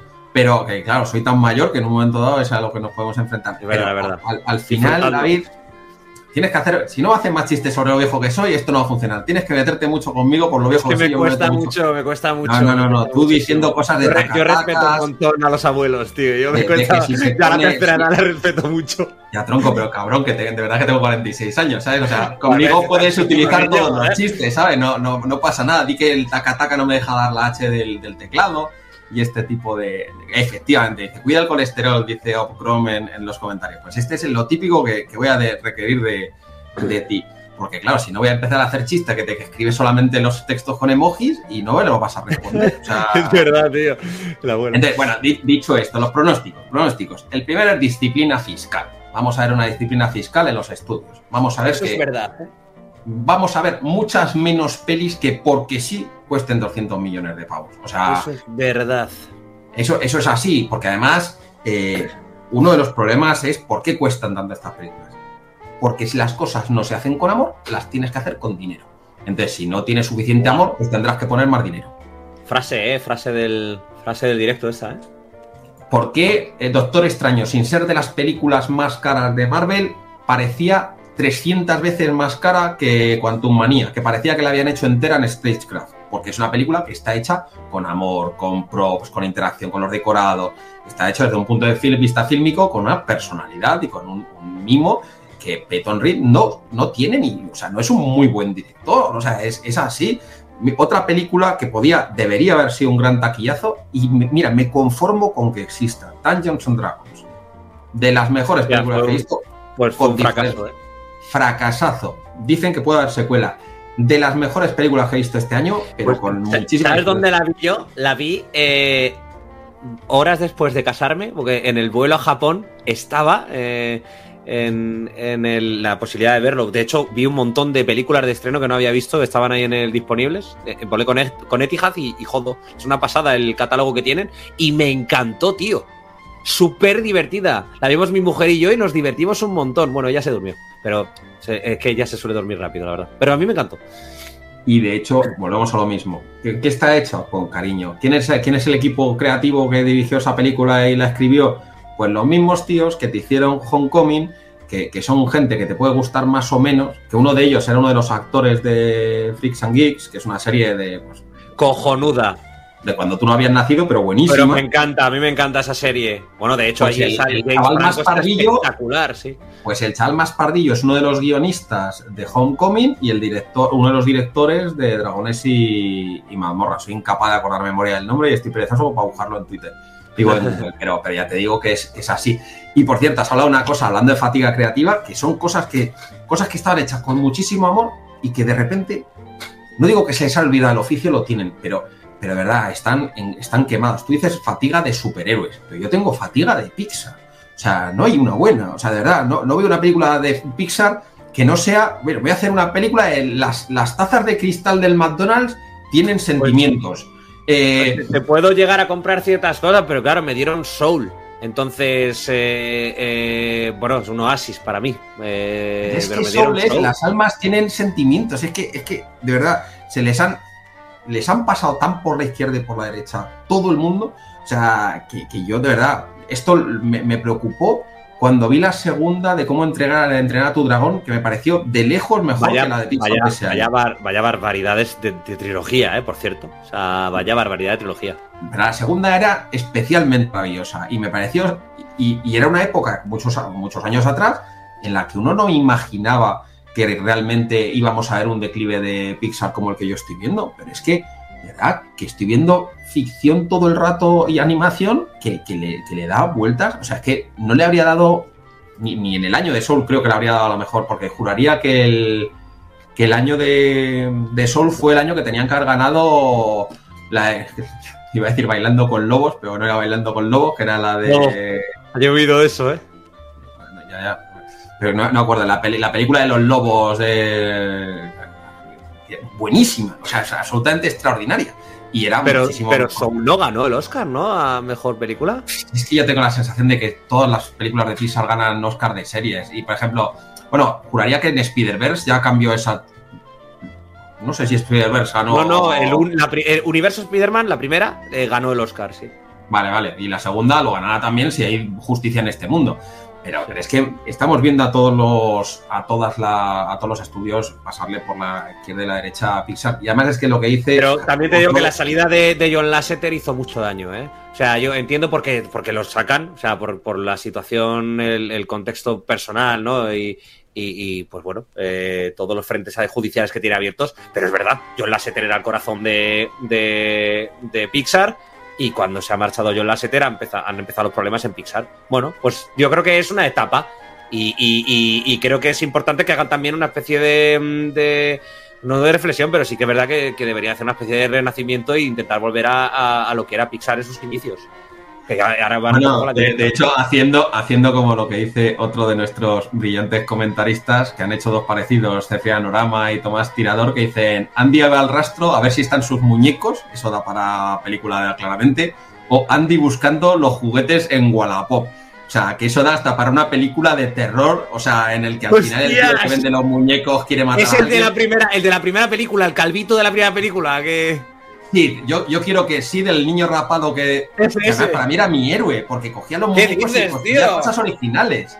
O sea, no, no, a ti te da chungo porque pensás que eran cosas reales, pero a mí me Porque yo era un niño y me daba miedo. Tú cuando viste, cuando, escúchame, cuando viste Toy Story 1, tú tenías 990 años. Yo acababa de nacer prácticamente. A mí me daba pánico. un monstruo. Claro, porque para ti los juguetes estaban vivos, pero tú, a ver, que son trozos de plástico, que sí lo único que está haciendo es desarrollar una creatividad que Andy no la tiene, vamos, eh, Estás por más enfermo, está enfermo, donde los jóvenes os metís a las cosas, o sea, que decís esto, me lo meto por el culo. Pues yo a tope con la creatividad de Sid. Sid era el bueno de, era el bueno incomprendido de Toy Story, claramente, o sea tienes un problema grave, ¿eh? Y, que me gustaría que en los comentarios se le indicara que tiene un problema grave. O sea, a ver, están claramente de acuerdo en que se le pintaba como el malo este que en la historia la escriben los ganadores. Probablemente la, historia la escribió, o sea, los dibujitos los hizo así, pero sí era Andy, pero sí era un niño creativo y maravilloso que tenía un mundo propio y una cosa, ¿eh? Diré una cosa, por no echarte a los, a los lobos, ¿no? por no echarte a mi perro, eh, yo cuando era pequeño y vi El Rey León, a mi madre le dije que entendía a Scar. Que me acuerdo perfectamente que mi madre me dijo, mira, mira David, no estoy para estas mierdas. ¿Sabes? No estoy para estas mierdas. Yo creo que tenía miedo de que, la, yo no pensaba que la maternidad fuera a ser tan dura, David. Claro, Esto me está claro, claro, claro, yo, yo, yo, en contexto, yo tengo un hermano mayor. Entonces, eh, entonces yo creo que mi, que mi madre dijo, mira, yo no estoy para estas mierdas. ¿sabes? O sea, lo que tengáis que hacer, hacedlo fuera de aquí, por favor, fuera de la cocina. En fin. Eh, me ha gustado un comentario, perdona, que no quiero que se me pase porque la película que, que, comentaba antes, eh, Walkers, que es absolutamente, vamos, eh, maravillosa. O sea, es una película que recomiendo siempre, es, peliculón. Eh, y ha comentado otro de tus comentaristas, ha dicho con mucho, con mucho gracejo, el pacto de los lobos. Eso, que es una peli de acción bastante interesante, por cierto. O sea, que y, y, esa, esa, esa vieja, ¿eh? Y eso, eso que es de Francia o. esa película no es francesa, es francesa. Ah, esa no es yankee, esa no es yankee, sí, sí. Sí, sí, sí. Y, mi hermano está vivo, mi hermano está vivo. Y estoy comprobando y efectivamente, eh, estoy comprobando y efectivamente el, la película que ganó a World Walkers era, era Soul, que para mí no, no le llega a los zapatos, que yo sé que te gusta mucho. Pero tal, claro, lo que es verdad es que probablemente hoy no dejarían que existiese. Es de estas películas que hoy no podrían haberla rodado así. Porque en el Pacto de los Lobos hacía de ah. indio americano Mark Dacascos. Entonces, eso probablemente habría sido visto como algo poco. Whitewashing, ¿no? Sí. No, no, habría sido un poco, raro. Pero, pero es verdad, sí, sí, sí. O sea, Mark Dacascos como un indio con artes marciales. Era, era súper top. Gracias por recordarnos el Pacto de los Lobos, Corsario. Muchas gracias. Sí, sí, la verdad es que lo agradezco mucho porque es una peli. Hay pelis de esa época que están hechos con tanta gracia y con por, por directores tan buenos que en su momento no las valoraron lo bastante. Los 2000 tenían sus cosas, ¿eh? O sea, los 2000 era una época muy interesante, ¿eh? Y los 90 y los 80. a mí los 90 me encantan, ¿eh? Una que no sé si has visto. ¿Has visto el guerrero número 13? No. Hostia, me suena un ah. montón, ¿eh? ¿Has visto Jungla de Cristal? ¿Esta la del póster rojo puede ser? No, esta no es. Yo esta no ¿Has visto Jungla de Cristal? Jungla de Cristal, sí. Sí, guerra número 13. Ya sé cuál es, pero no la he visto, ¿eh? pues de John McTiernan eh, y, es, vamos, es, absolutamente peliculón, o sea, con Antonio Leo que es del autor de, es de Crichton, o sea, es del autor de... Sí, sí, sí, sí, sí, es del autor de, de Jurassic y es una peli, de verdad, una peli de acción fantástica, ahora os, eh, os gustaría mucho a todos, o sea...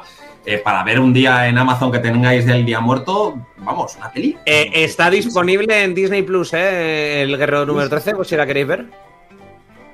Ahí queda eso, la recomendación infecta de, de Uriondo. Oye, has, a, esta, a, esta, pregunta de ¿hay crisis creativa en Hollywood? Ha respondido que me ha gustado mucho el, no, porque no estamos viendo la mitad de las películas ¿no? que, se están produciendo y tal. Bueno, y aparte series y demás que se están produciendo desde Hollywood para, para plataformas streaming, que no alcanzamos a todo, que es que no llegamos a todo, no podemos. Eh, ¿Qué soluciones se plantean al escenario de no se ven las cosas que tienen creatividad, ¿no? Eh, pero sí se le da relevancia a todo aquello que es la, tercera parte de la segunda entrega de la cuarto spin-off. Mira, y ahora, y ahora voy a decir una cosa que, digo a con respecto a, las... Es que os quejáis de bici, tronco. Porque hay, una cosa que se os ha olvidado ya. Allá va, allá va, allá va. El odio, el, odio a, el odio a los jóvenes. Allá va. No, no, es que se os olvidan las cosas, pero es que esto lo has vivido tú. Pero que hace cinco años lo que lo petaba eran las 3D, que tenías que ir al cine a ponerte las gafas. O sea, estás hablando de una época en la que tenías que ir al cine a ponerte las gafas. O sea, y que veías pelis en 3D, que es una cosa que llevaba pasando desde, pues desde los años 20, que cada 10 años más o menos o cada 20 años alguien se le ocurría, pues vamos a hacer otra vez películas en... Claro, yo es que he visto Freddy Pesadilla Final, que era la cuarta, que tenías que ir al cine con las gafas puestas y que ya eran en 3D y luego salen todo esto y de repente ahora para tener éxito le que sea en 3D. Y, y si estuviéramos haciendo este vídeo hace dos años diríamos, bueno, pues como las 3D lo han petado, y lo digo porque seguramente he escrito sobre esto, no porque yo no he creído en las 3D, pero habría alguien escribiendo sobre esto, dirán, no, pues lo siguiente es avanzar en lo sensorial, que esto lo escuché mucho. Que además de verla en 3D, puedas oler el follaje, eh, refiriéndose al, al césped, no al, no al tema lúbrico pero era una cosa que se decía, pero muchísimo hace, hace unos años. No, que lo sensorial, tiene que haber que cuando estás viendo Blade Runner te caiga la, lluvia. pero me estás, me, estás, me estás tomando las gónadas con esto. O sea, ¿de, qué me estás hablando, por favor? No puede ser que sea todo el gimmick y toda esta historia. Entonces, ¿qué va a pasar? Pues pasará así a priori que las pelis costarán otra vez 150 millones eh, unas triunfarán y otras fracasarán, como ha pasado siempre en la vida, y que cuando salgan los X-Men y los Cuatro Fantásticos estaremos todos tan flipados eh, que estaremos dando volteretas y harás estos análisis que haces tú de rompo con, la animación, con el cartelito de lo rompe y seremos muy exagerados otra vez sobre cómo han vuelto a romper la baraja Marvel Studios y entre medias tendremos a, James Gunn. Eso te iba a decir. Que eso te iba a decir, cuidado eso, ¿eh? Cuidado eso, ¿eh? Que le puede dar un golpe a Marvel, ¿eh? Cuidado. Cuidado, no. Es que va a ser fundamental. A mí me dicen, no, es que James Gunn se equivocó porque puso bien eh, Batman y dijo que estaba bien no sé qué. Digo, venga ya, acabas de entrar a una empresa y dices que el jefe es gilipollas. O sea, tú no puedes hacer eso, tú no puedes entrar en un sitio y decir que todo lo que van a estrenar los próximos dos años es mierda pura. Él seguro que tiene su opinión al respecto y se la va a guardar para sí mismo. Que también es, verdad que el año que viene, también es verdad que el año que viene bueno, año que viene no se estrena, se estrena el siguiente. En 2025 está salvado ya a nivel de taquilla, pues se estrena Avatar 3, o sea que eso ya, por lo menos ese año ya está salvado en taquilla, aunque llegue a final, como siempre. Eh, pero el año que viene, el año que viene, las previsiones de Deadpool 3 me parecen muy bajas, ¿eh? Porque las previsiones son 1.200 millones. Y a mí me parece una película de más de 1.500. Y lo digo totalmente en serio, tío. Porque creo que va, esa sí que va a romper los moldes. Porque no va a utilizar los cameos como un recurso de llenar la sala. Va a utilizar el cameo como un recurso narrativo. Y va a romper la baraja. Esa es que rompe la baraja el año que viene. Y volvemos a lo mismo. ¿Por qué? Porque está hecha con amor. Porque Ryan Reynolds es un proyecto que saca. Hostia, me va a perseguir esa frase, tío. Al filo de lo caso está hecho con mucho amor, eh. Por eso, por eso le está encajando a la gente, porque las cosas que están hechas con amor siempre funcionan. O sea, y quiere decir, puedes decir, no funciona y se ha pegado los tentaquillos. Da igual de lo que se acuerda la gente de las cosas que están hechas con amor a lo largo de la historia. O sea, tú piensas en todas las películas del pasado, las buenas, las que te acuerdan, las que han tenido un impacto emocional sobre ti, son. Es cierto. O las que están construidas extraordinariamente bien desde un punto de vista de, dramaturgia, pues un... Pues, el apartamento, sí. claro, eh, todo eso, si Billy Wilder, todo eso, cuando tienes un craft extraordinario, pues lo puedes compensar. Eh, se abre este melón, ¿eh? Se abre este melón. ¿Eso fue lo que le pasó al Hobbit? que el Hobbit se, se, lo tuvo que comer Peter Jackson porque se marchó Guillermo del Toro. Y la otra, la otra trilogía sí se hizo con amor, pero el Hobbit no. Que se hizo, pues bueno, unas condiciones más apresuradas, más. Pero si es que ni siquiera es más apresuradas. Es que no puedes comparar el proyecto de una vida de alguien, decir, me voy a pasar toda mi vida pensando en cómo haría yo esto, que es lo que pasó con el Señor de los Anillos, con voy a tener que hacer esto porque si no, Nueva Zelanda tiene un problema en el PIB. es que es verdad, tío. Es que si no tengo suficientes, o sea, tú sabes la cantidad de fabricantes de piel de mediano que tienen en Nueva Zelanda, o sea, la industria de fabricantes de piel de mediano de Nueva Zelanda se cae si no tienes eh, el Hobbit. Entonces, tuvieron que lanzar eso porque lo tuvieron que lanzar. Acuérdate la que se cuando dijeron que el de, la debacle del Señor de los Anillos de Amazon no se iba a rodar en Nueva Zelanda. La que, se la que les cayó con eso. O sea, a mí me parece que lo malo de esa película no es que no esté rodada en Nueva Zelanda. es que está hecha. Bueno, es que las películas, es una película muy larga, es que las pelis de, Peter Jackson te da para serie de los mismos episodios. Es verdad, verdad, En tiempo de duración, más o menos te encaja. Te encaja es infecta, ¿eh? es infecta. ¿La has visto? ¿La has visto entera? He visto lo que he podido. O sea, yo, yo, vi, yo, vi, yo vi dos episodios. Eh, el inicio del tercero que dije hasta que he llegado que no puedo más. Y, luego vi que porque no me creía lo de lo de lo de lo de Tierras del Sur.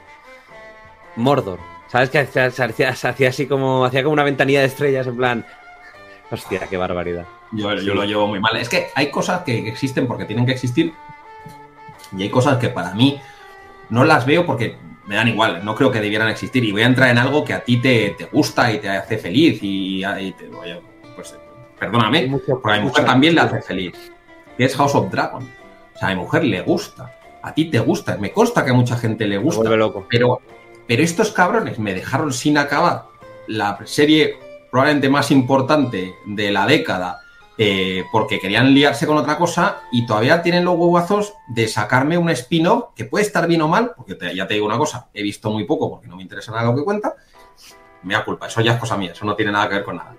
Pero, lo que me molestó es que acabas apresuradamente una cosa que me habías construido durante no sé cuántas mil temporadas para ponerte a hacer un spin-off que se basa en unos libros que básicamente son la lista de la compra. Entonces, yo lo llevo, lo llevo regular. pues a mí me parece ahora mismo más interesante que Juego de Tronos, tío.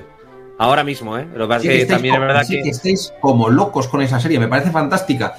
Y a lo mejor, ¿qué pasa? Y, esto igual la ves dentro de tres. A ver, a ver, nada, nada igual. a lo mejor la están haciendo, que a lo mejor la están haciendo de verdad con cariño, David. Y yo no me doy cuenta porque no la estoy viendo.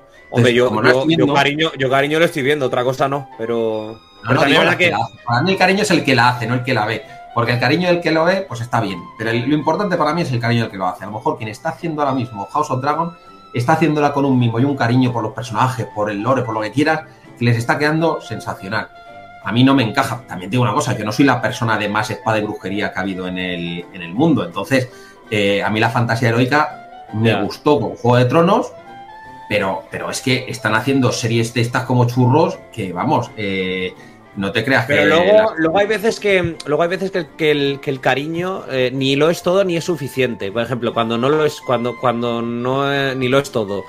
Em, Batman Begins, bueno, básicamente la trilogía antes del Caballero Oscuro, Nolan la hace por pasta. Esto es real. Se la suda Batman y se la suda a los superhéroes. Lo ha dejado claro mil veces. Se la pela completamente. Al que le importaba era el hermano, que es el que le escribe los guiones. Bueno, mejor dicho, le corrigió los guiones a David S. Que también le importaba a Batman. Em, pero se hace, por necesidad. Porque Warner iba a perder la licencia de Batman. Y se hace en el cine. Y se hace por necesidad. Luego sale bien es un caso raro, siempre hay excepciones. O eh, cuando el amor no lo es todo. No, no lo es todo, no, no es suficiente. El final de Yellowstone. O sea, me refiero, el proyecto de la vida de, Taylor Sheridan es, es Yellowstone, es el proyecto de su vida. Todo su universo entero es el proyecto de su vida. Y el final de Yellowstone va a salir mal por cosas que son causas ajenas a, lo que es la, el propio deseo del autor, que es lo que ha sucedido con Kevin Costner. Bueno, porque las franquicias también se agotan, necesitan de renovación, pero bueno, hay, hay películas que le pueden poner. Yo estoy seguro, de verdad, que Josh Trank hizo, hizo Los Cuatro Fantásticos con todo su cariño. No, eso no, eso no te lo compro. Hizo, Chronicle, porque ya había hecho Los Cuatro Fantásticos, hizo Chronicle. Pero yo creo que hizo, de verdad, lo que pasa es que luego es muy malo, o sea, no pasa nada. Chronicle le salió de casualidad y Los Cuatro Fantásticos no le salieron. O sea, porque luego hay que ver la capacidad luego creativa o el craft que tiene la gente a la hora de hacer las cosas, o sea, la propia artesanía, que, que al final las películas son una artesanía. Tú a Christopher Nolan le pones a hacer Barbie y te hace Barbie. Eso sí, Barbie con viajes en el tiempo, eh, narraciones incompletas y probablemente los subcomités del Congreso en los que Barbie habló en un momento dado sobre feminismo. Pero, pero Barbie la haría y la haría fenomenal y me interesaría verla. Hay, hay autores que todas las películas que hacen son interesantes porque tienen una personalidad fílmica indiscutible. Hay una película que me encanta, pero que no entiendo que, haya conseguido encantarme porque no tiene ningún puñetero sentido, que es The Killer, de David Fincher, que es una película que no te cuenta nada, que es un asesino que hace la lista de la compra y que le pasan cositas como de refilón y que las hace y las resuelve, y aún así, peliculón, me parece una película estupenda. ¿Por qué? Porque la levanta David Fincher a cámara limpia, o sea, y hay gente que tiene esa capacidad, te levanta las películas. Como lo, que hizo, Ron, como lo que hizo Ron Howard con Han Solo. Al final, que, le, entregaron una auténtica bazofia y, levantó una película que estaba muerta y para mí hizo una aventura western galáctica muy, muy divertida. Con problemas, pero muy divertida, muy salvable, ¿eh? mucho mejor de lo que los números le dieron, desafortunadamente. Pero pagó los platos rotos también del último, de los últimos Jedi. Del último Jedi este. O sea, sí. Yo, sí creo, yo creo que es evidente que lo que tiene bueno Han Solo lo tiene porque Ron Howard es un director extraordinario. Igual que te digo una cosa, y esto te lo he dicho siempre, eh, yo si hay algún momento en el que estoy viendo el Mandaloriano y que me he enganchado con determinadas cosas de, Star Wars en el, presente, no es por mi amor por el lore de Star Wars, o sea, yo tengo más que ver con los, con los Caballeros de la Antigua República que con toda la primera trilogía. Pero hay un señor que se llama Dave Filoni que empiezas tú a decir, la cabra, cabrísima, vamos a subirnos al monte con Dave Filoni. Gente, gente, llenadme, el chat de cabras, por favor. Pero, efectivamente, David Filoni lo que tiene es un amor indiscutible y palpable por lo que está haciendo. Y se nota en, cada, en cada metro, en, en, cada cosita que hace. Igual, joder, e, e, es que eh, cuando en un momento dado ¿Cómo sea este tío? Eh, perdonadme un momento que estoy anósmico. El que ha rodado tantos episodios, el mexicano, eh, Rodríguez, eh, Robert Rodríguez. Ah, sí, bueno, el, de, el de Fett. El de la serie de Boba Fett. De, Boba Fett y de algún episodio memorable del Mandaloriano. El de Boba Fett, sí, cuando se pelean en la, en, la segunda temporada, que se pelean allí en, en el templo este donde Baby Yoda se cae al suelo como una roquita. Sí, pero de la primera también de la primera, de la primera Robert Rodríguez yo creo que no, no dirige ninguno, ¿eh? Yo creo que rodó en la segunda. bueno, pues a mí no me suena, yo creo que no. Taika, Waititi, rueda el último, rueda el último. Rueda el último de la primera temporada. Sí. Y Rick Famuyiwa dirige otro. Y también estaba Deborah Cho, estaba la hija de Ron Howard, que por cierto, menuda sorpresa, Brice las Howard.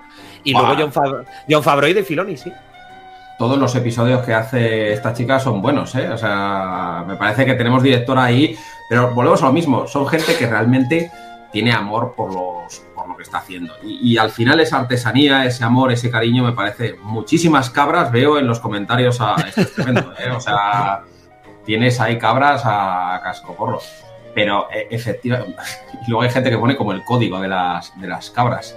Es verdad. puntos, no sé qué, digo, pero, pero entonces sí creo que hay una crisis en Hollywood y es la crisis de, en vez de jugárnosla, ha, habido una primera crisis. La, primera crisis es, vamos a jugarnos los 200 millones solo en cosas que de serie ya sepamos que van a funcionar. Ya, a tablero, ¿no? A tablero, voy a tirar a tablero. Y la segunda crisis va a ser diferente, va a ser, no me gasto 200 millones en nada. Y va a empezar a pelear películas de entre 100 y 150 y que la van a levantar igual, porque te digo una cosa. Puede generar una nueva, una nueva generación de buenos artesanos, ¿eh? Cineastas puede, puede generar eso gente que diga, oye, me apaño con lo que pueda. Cuidado a esto, ¿eh? que puede ser muy interesante lo que planteas. Hombre, y, además es que, ¿qué ha funcionado siempre? Cógete a gente que venga del terror. Si es que no falla, es que para los blockbusters no ha fallado nunca. Tú te coges un tío que viene del terror y te, te saca lo mejor por menos dinero. O sea. El otro día, justo el otro día vi, vi la de Robert Eggers, la del Hombre del Norte. Eh, que era la última película que faltaba de ver, que has hablado de terror, me parece, me parece, me parece junto con Ari Aster el mejor exponente de, de los últimos años. Eh, eh, Robert Eggers está para coger un blockbuster, ¿eh? Porque, porque lo que hace con el hombre del norte me parece muy interesante, tío. Uf. Cuidado, Robert Eggers, con un blockbuster, ¿eh? ¿Compran, señores? Yo compro, ¿eh? Ari Aster no lo veo. Hostia, macho. Eh, Ari Aster tiene la ventaja de que de vez en cuando tiene una mentalidad de autor tan grande que hizo hace poco Bo tiene miedo, que todo, no la he visto todavía, pero hablan, maravillas y tiene que ser una peli rara, pero rara. Pero ya lo eran las anteriores, ¿eh? Hereditary y Midsommar no son precisamente la panacea de la normalidad. Bueno, pero Hereditary es una peli de terror al uso. Eh, no, creo que sea una peli. Y, y Midsommar es una peli de terror con mucha luz, pero, pero al uso y que bebe de cosas que ya se habían eh, hecho en el pasado. Entonces, no, no. Ah, el problema de Eggers es que yo no sé si se prestaría de verdad hacer lo que exige un blockbuster. Estoy seguro de que está dispuesto a gastarse 100 millones, ya lo ha demostrado en el nombre del norte. Pero estoy seguro de, también de que dirían que la película es lenta, dirían que la película es, tiene poco ritmo. Ostras, a mí es que me flipa Eggers, ¿eh? O sea, todo lo que haga Eggers lo voy a ver por, definición. Yo también, tío. Después de la bruja, después de la bruja le compro todo, me da igual. O sea, y a mí no me gusta el terror, ¿eh? yo lo odio, es el género que más odio porque me da miedo.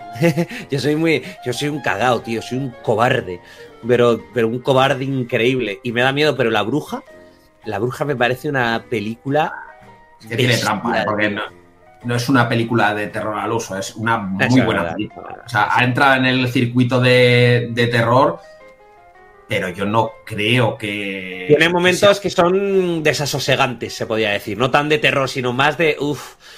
Eh, uf, aparto la mirada, ¿vale? Sí, aparto la mirada. El faro también, ¿eh? Tiene momentos de decir, uf.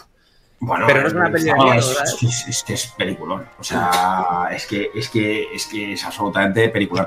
Pero cuando hablo de otras. Mira, una muy buena que. Otro tío que ha hecho muy buenas películas y este tío te ha hecho un blockbuster.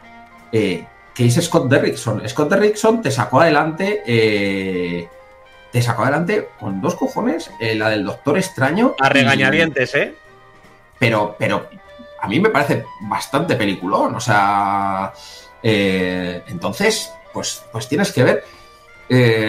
yo hay, hay Ari Aster no creo que haga nunca uno. Por ejemplo, jamás.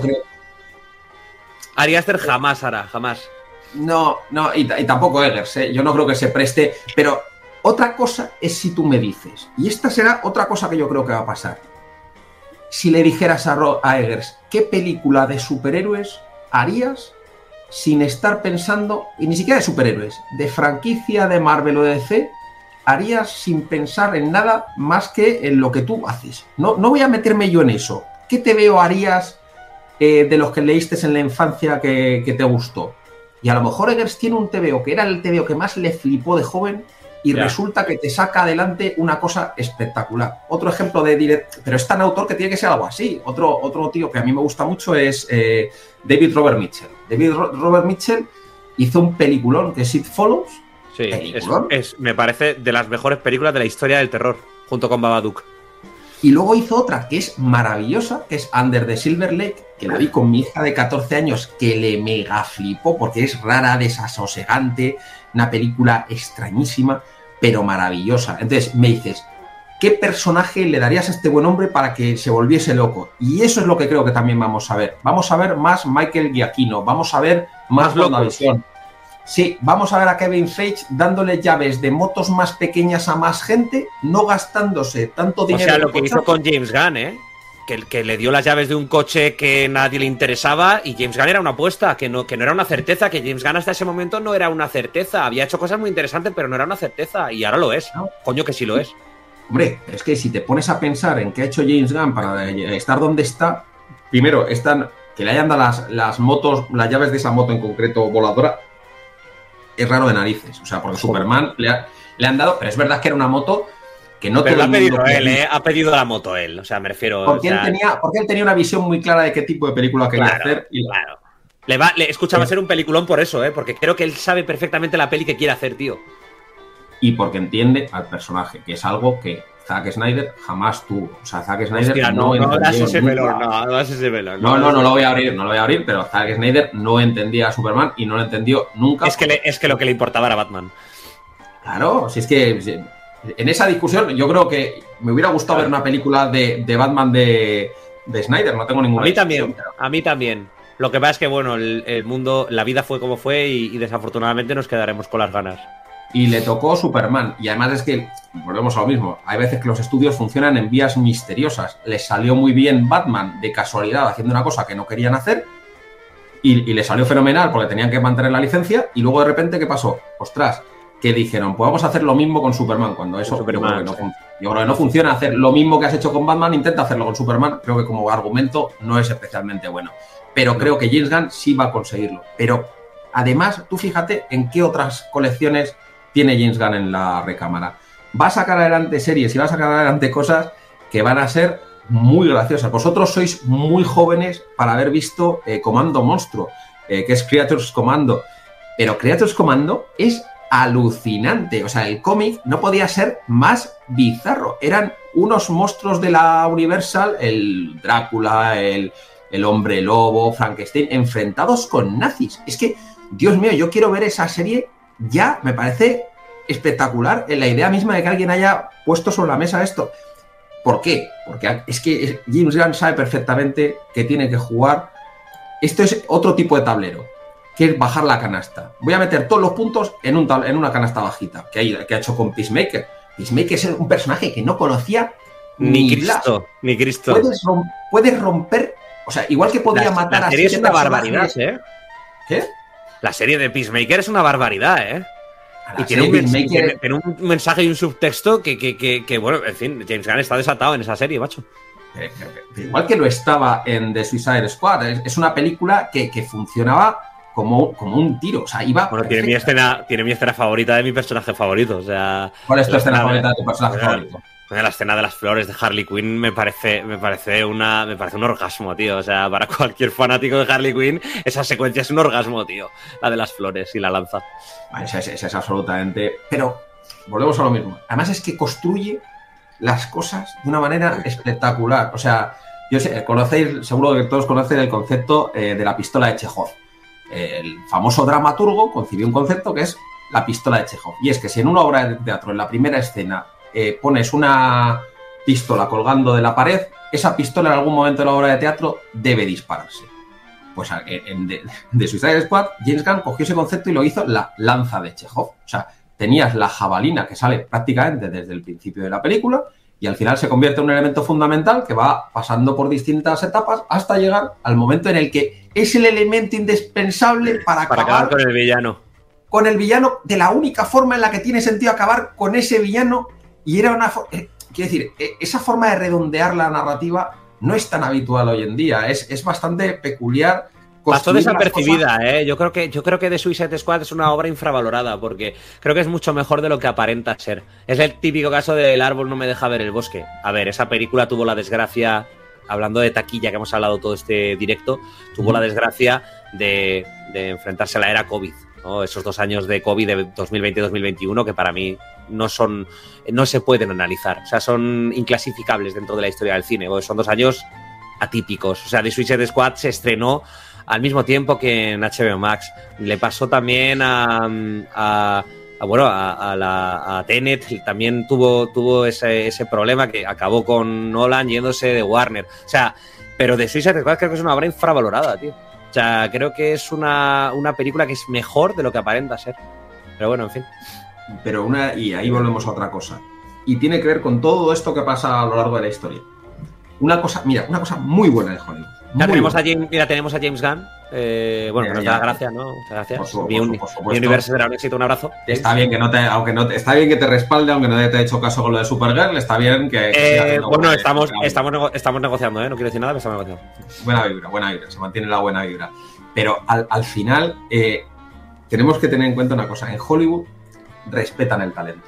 Eso pasa tú haces películas como de Suicide Squad, a lo mejor no se convierte en un mega éxito, pero la gente sabe que esa es la buena. La gente que pone la pasta ve esa película y tienen criterio artístico. Ven esa película y dicen, esa era la buena. No, aunque, se, aunque se la pegue. Si un tío es, buen artesano y hace buenas pelis, generalmente suele sobrevivir a los fracasos porque le dicen, a ver, es muy difícil sobrevivir a mierdacas. Pero si tú haces un peliculón y se la pega y todo el mundo está de acuerdo en que es un peliculón y tú que tienes la pasta y el criterio sabes que ha sido un peliculón, mm. sigues invirtiendo en esa. Bueno, de hecho, Miguel Ángel, el ejemplo perfecto es el que has puesto antes. A James Gunn lo convierten en presidente de ese estudio después de hacer de Suicide Squad y Peacemaker. A pesar de que The Suicide Squad es un fracaso de taquilla, pero eh, insisto en que no se le puede achacar como tal por el, por el contexto, pero eh, Josh Trank no ha vuelto a tocar superhéroe ni lo va a tocar en su vida porque fracasó con su película y además era una mala película. Es una película que no consiguió taquilla y que además es una mala película de superhéroes. Por lo tanto, no ha vuelto a tocar superhéroes y de hecho, bueno, está, yo creo que está en la neverilla, la verdad. Está un poquillo en, la neverilla Josh Trank ahora mismo. Bueno, y... David Ayer lo mismo, ¿eh? Y su película fue un éxito de taquilla, pero, pero, pero hizo una mierda. Ese es el caso contrario, ¿sabes? Luego podemos discutir, yo, creo que eso subía la moto de no, no, eh, si lo hubieran montado de otra manera hubiera sido bueno. Ah, sí, sí, sí. mi, perro se me ha comido los metrajes, eh, pero, evidentemente eh, David Ayer jugó un poco a eso, lo que es un director que, oye, que no ha llegado a, esto. Y aquí hacen un, comentario, Nordic 90 pregunta si, si Watchmen se hubiera estrenado hoy en día, sería un éxito. Sería un batacazo. Pues fíjate, eso es lo que intento decir en todo, o sea, todo este directo consiste en Miguel Ángel Uriondo intentando hablar con David Dorado y escuchar, y, pero, pero transmitiendo la idea de que nadie sabe nada. En realidad muchas veces los éxitos y los fracasos dependen de cosas absolutamente tangenciales. Si ese día hace muy bueno en todo el planeta, yo creo que a lo mejor es más patacazo que si no lo hace. O sea, que, que si la gente está de buen humor porque ha ganado su equipo, va más al cine, creo. Y luego hay cosas otra muy buena, David. ¿Tú crees que ha tenido que ver que de Marvels no pudieron promocionar la peli? No pudieron salir las actrices a promocionar la peli. No estaban todos los talk shows hablando de la peli porque no podían llevar a las chicas a hablar de la, y la película. ha afectado, sí, claro. Y yo creo que eso afecta. O sea. estoy contigo, estoy contigo, estoy de acuerdo. Ahora bien, yo creo que no la salvan, ¿eh? Porque, de uno, viene la franquicia muy tocada por cuestiones ajenas. No, no vamos a sacar hoy el tema de lo woke, porque me lo quiero reservar para, para un directo exclusivo, porque ese, este, ese tema sí que da para un debate bastante guapo. Em, pero creo que viene muy tocada por, por invasión secreta. Entonces, eh, no, lo hubieran levantado ni con eso. Pero sí que habría sido un batacazo. Igual no habrían generado unas pérdidas también. Igual habría sido como el de Ant-Man, ¿sabes? Pero de verdad que sí, que sí, que es que, que es una evidencia que el boca a boca genera. Es verdad. acuérdate, que. Y además era una. Yo creo que era una película que las tres en los talk shows hubiera estado divertida, habría. Eh, eh, compensaba un poco que Bray Larson es un poco sosita, pero la muchacha es adorable. Entonces, yo creo que sí habría. Yo, creo que sí habría podido ser una película, algo, como dices tú, no, no hubiera sido un éxito, pero, pero podía haber sido un menos batacazo pero además es que estaba todo mal. El tráiler yo creo que se quedaron con los peores momentos de la película con diferencia. Eh, creo que los, había carteles, de hecho el cartel con el que salió la película era directamente atroz, o sea, me da la sensación, y esto es lo que más me molesta, de que hay cosas que están haciendo ya descuidadas. Y, eh, esto se habla mucho del, del CGI, de, de, que si es el impacto, que si es el stagecraft, que si no sé qué, o sea, yo son todo, todas cosas que podemos discutir una por una, pero a mí lo que más me molesta es que ese descuido no es que los mm, efectos especiales no sean tan buenos o que estén haciendo crunch time a los desarrolladores y a la gente que está haciendo los efectos. Todo eso es perfectamente debatible. Pero creo que es falta de criterio artístico. Al final, creo que es el, el problema de que no estás pensando de verdad con una mentalidad autoral en cómo tiene que ser tu película. Doctor Extraño Raimi tiene una mentalidad autoral desde el principio hasta el final.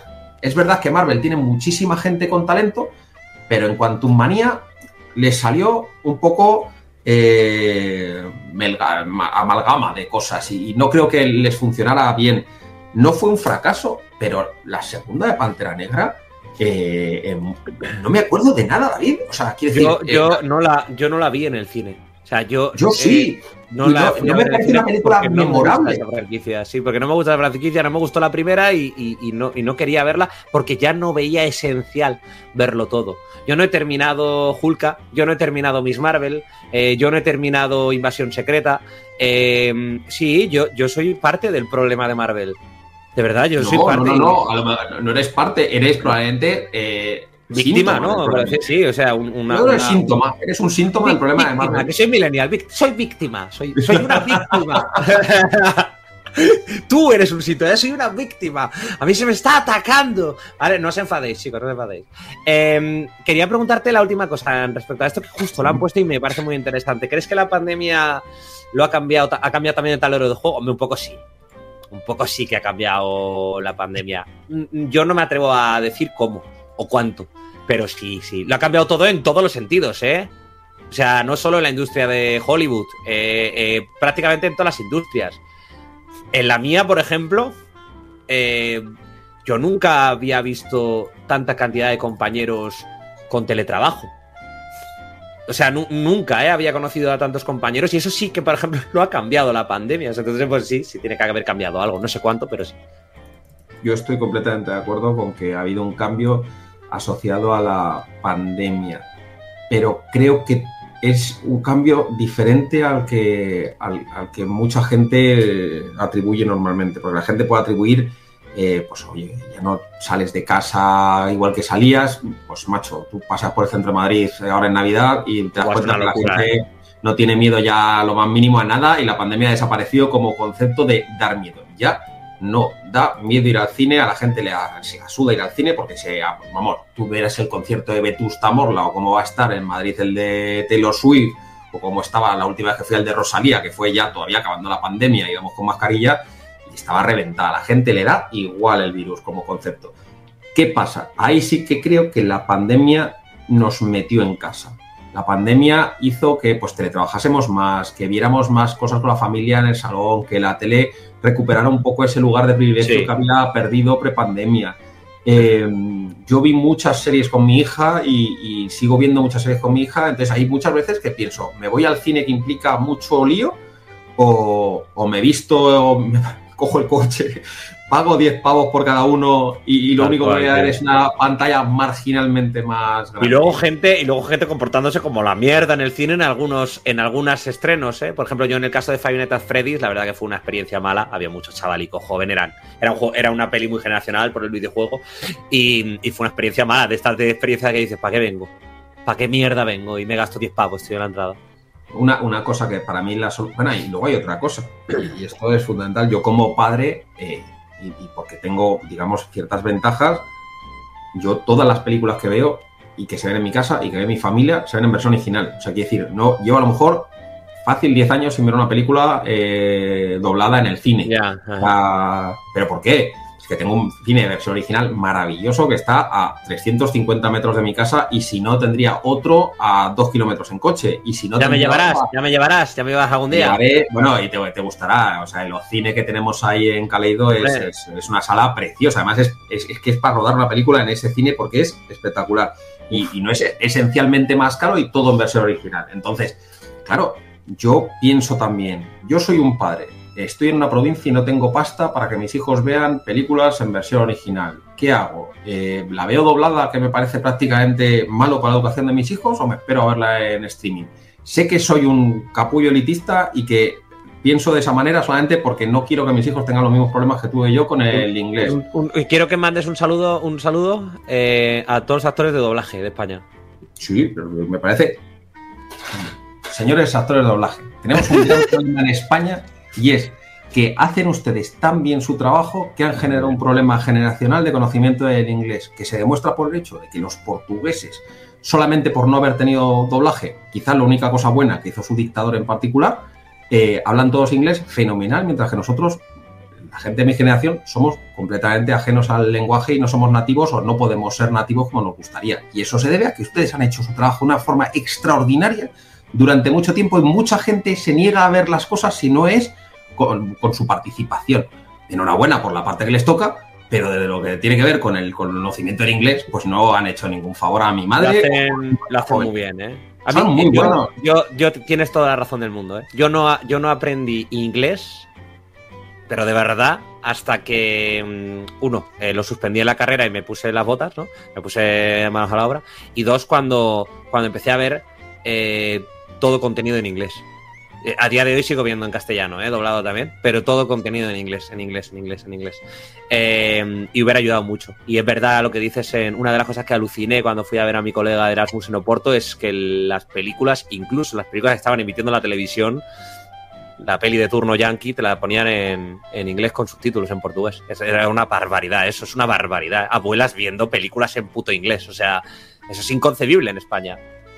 Bueno, yo trabajo ahora para una multinacional y te aseguro que todos mis portugueses hablan marginalmente mejor inglés que todos los que estamos en la sucursal en España. Todos, por definición. O sea, quiero decir, tenemos alguna excepción de gente que ha pasado años viviendo fuera de, fuera de España y, eso me da mal, pero yo no me puedo comparar con gente que toda su educación se ha hecho con películas en, inglés. Entonces, bueno, eh, pero e, e, efectivamente yo creo que soy en ese sentido una... Yo, creo que se parece más a lo que dice Cebrianorama de que las plataformas de streaming en pandemia eh, tienen más culpa. Es que Netflix fue importante para, para todos. O sea, además, eso que dices de los eventos, el Netflix lo está generando y el, Prime Video ahora está todo el mundo con eh, Operación Triunfo lo está viendo en streaming y es un evento. Tal cual, tío, tal cual. Tiger King, Tiger King fue un eventazo y fue y, Netflix con Squid Game The Challenge que, ha sido un brutal éxito para la plataforma que se, bueno es el show del juego del calamar. Y luego eh, hay, cosas que, afectan a la, educación. Mira, yo trabajaba en el, en el Ministerio de, Transportes eh, una temporada y, fue muy curioso porque eh, yo veía todo el rato gente que hacía fotos al ministerio y digo, pues si el ministerio guapo, guapo, lo que se hace no es, no es el ministerio más bonito que hay en, todo el mundo. Y, un día pregunté a un señor y le pregunté, ¿por qué le está haciendo fotos a usted este edificio? Tengo verdadera curiosidad. Y me dijo, no, no, es que esto sale en, en Money Heist de Netflix. La casa de papel, sí. Que era la casa de papel porque la segunda temporada hace como que es el Banco de España. Digo, no. Sí, sí, en serio, sí, sí, tal cual. Yo, tenía todo un plan para hacer toda una sección dedicada a esto en el ministerio que hubiera molado bastante para. Pero no, por lo que sea, no, ¿verdad? No, no, no, porque se inventaron a alguien una movida de trenes que no caen en los túneles y nos echaron. Pero quitando eso, eh, no, tenía, no tenía más. Pero, pero tronco. Eh, la casa de papel fue mega éxito. Ahora Alex de la Iglesia. Pero en Estados Unidos también, ¿eh? No, de hecho, estrenan el día 29 de este mes. No, perdón, el, sí, el día 30, perdón. El día 30 estrenan el spin-off, que es la precuela, que es Berlín. O sea, la, protagonizada por el personaje de Berlín con Michelle Jenner de, coprotagonista. Claro, esa, la ves en castellano, claro. Sí, sí, las cosas en castellano las veo en castellano, pero no te tienes que ir tan lejos. Eh, está subiendo a Les de la Iglesia regularmente, que uno de los mayores éxitos que tienen en la plataforma de HBO es 30 monedas. 30, monedas, que acaba ya esta semana. De hecho, yo tenía un problema con 30 monedas y es que eh, me frustraba tanto eh, que no. Que, se quedara en medio que he dicho, mira, espero que termine y ya la veo. Yo soy igual, tío. Yo le he dicho lo mismo a mi mujer. Le he dicho eh, que dentro de una semana me, voy a poner HBO porque, aparte de que aprovecharé para ver las pelis de Harry Potter otra vez, que son muy navideñas para mi gusto, me meteré por, por, pues por ahí, por el, por el, Bueno, pues bueno. la segunda temporada de 30 monedas. Pero del tirón, ¿eh? Porque me da mucha rabia. A mí es que me parece que, además es que es, está arribísima de la iglesia todo lo que hace, o sea, se le va fuerte, ¿eh? O sea, pero yo, eso a mí son puntos. Pero, pero en estas le va el doble. Y yo, vamos, lo banco. O sea, yo cuanto más se le va, eh, más Padre Iglesias. O sea, estoy súper, súper fan. O sea, es el Alex de la iglesia que subía a la gente al cartel de, de su ex a mí la que más me gusta es la de la comunidad, tío. Es una peli que me fascina, tío. Es que es 13 Rue del Percebe, pero hecha, hecha terror, ¿sabes? Versión terror. Pero maravillosa. Y la de Amiga la triste de trompeta, o sea... la, segunda mejor peli, sí. Ah, del arco, cuando ves el, la cruz del Valle de los Caídos, la cruz del Valle de los Caídos y tal. Qué barbaridad, tío. Muy padre, muy castizo todo, ¿eh? Pero cómo funciona. De hecho, eh, ha hecho una cosa muy guay y es que ha convertido ahí en, en meme de terror. Esto, ¿Cómo se llaman los memes de terror que le gustan a mi hijo? Los... ¿El qué? Seguro un comentarista lo dice. Estas cosas que son como memes de terror que a mi hijo le flipan. O sea, yo creo que la mitad de las pelis que van a salir en los próximos 10 años son las cosas que le gustan ahora a mi hijo. Creepy, creepypasta de este que se llama. Eso, los creepypastas, los creepypastas, sí. efectivamente. Mi hijo bueno, Slenderman, Slenderman fue un creepypasta y al final se hizo película. No, que por cierto, vamos, no está mal, ¿eh?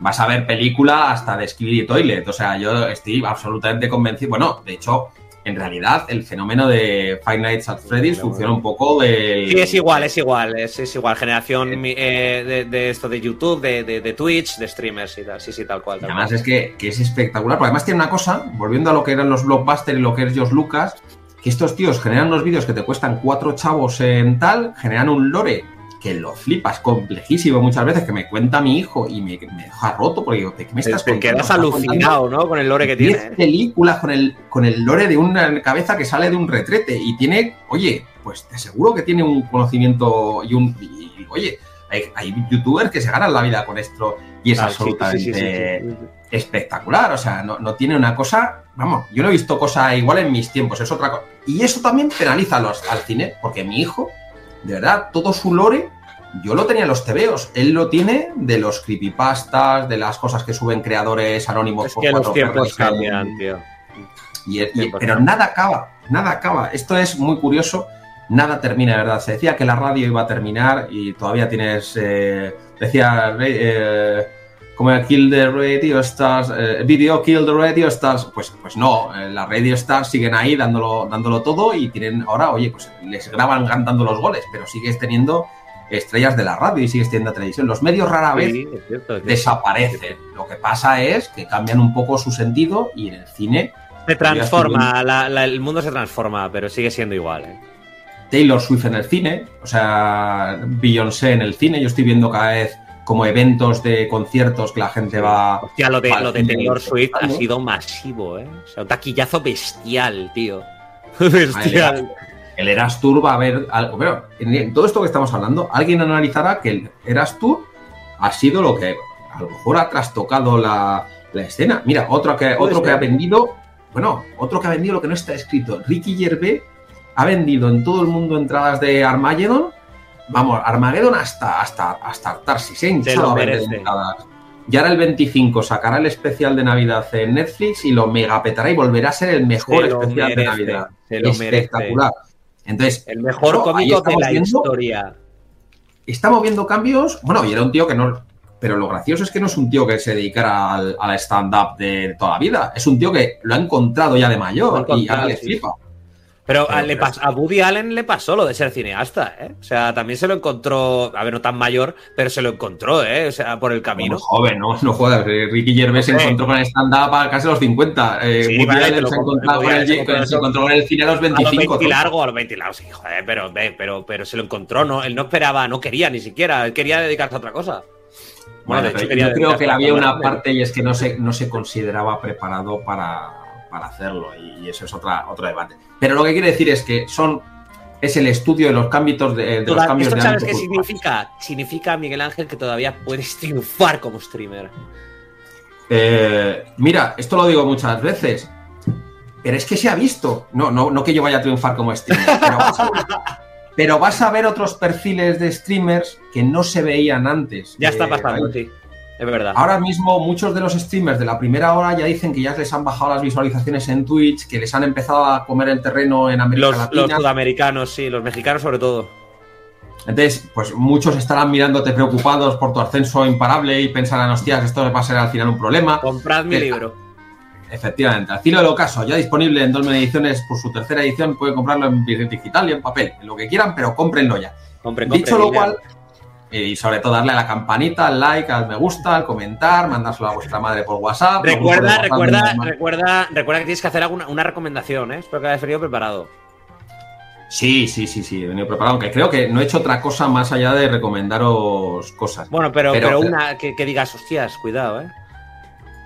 Una que diga, pues, pues eh, fíjate, os recomendaría ver eh, Misa de Medianoche, quienes no lo hayáis visto. La he vuelto a ver con, con mi hija hace relativamente poco, de Mike Flanagan en, en, Netflix.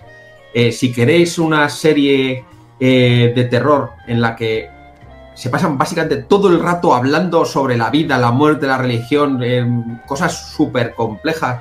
O sea, yo no he visto hace tanto, hace mucho que no veo una serie en la que, además que se supone que es de terror, que tendría que estar viendo Scare Jumps y tendría que estar viendo cosas mucho más eh, terroríficas, pero, pero lo que te da miedo es la cercanía de la muerte, lo que te da miedo es el hecho de saber que todos estamos condenados a desaparecer, te da miedo a la gente, te da miedo lo fácil que es convencer a gente de prácticamente cualquier cosa y te pasas seis pues básicamente cinco episodios oyendo a gente hablar para que de repente te metan en una pesadilla como pocas he vivido yo en, el, cine o en, ningún, ninguna pantalla.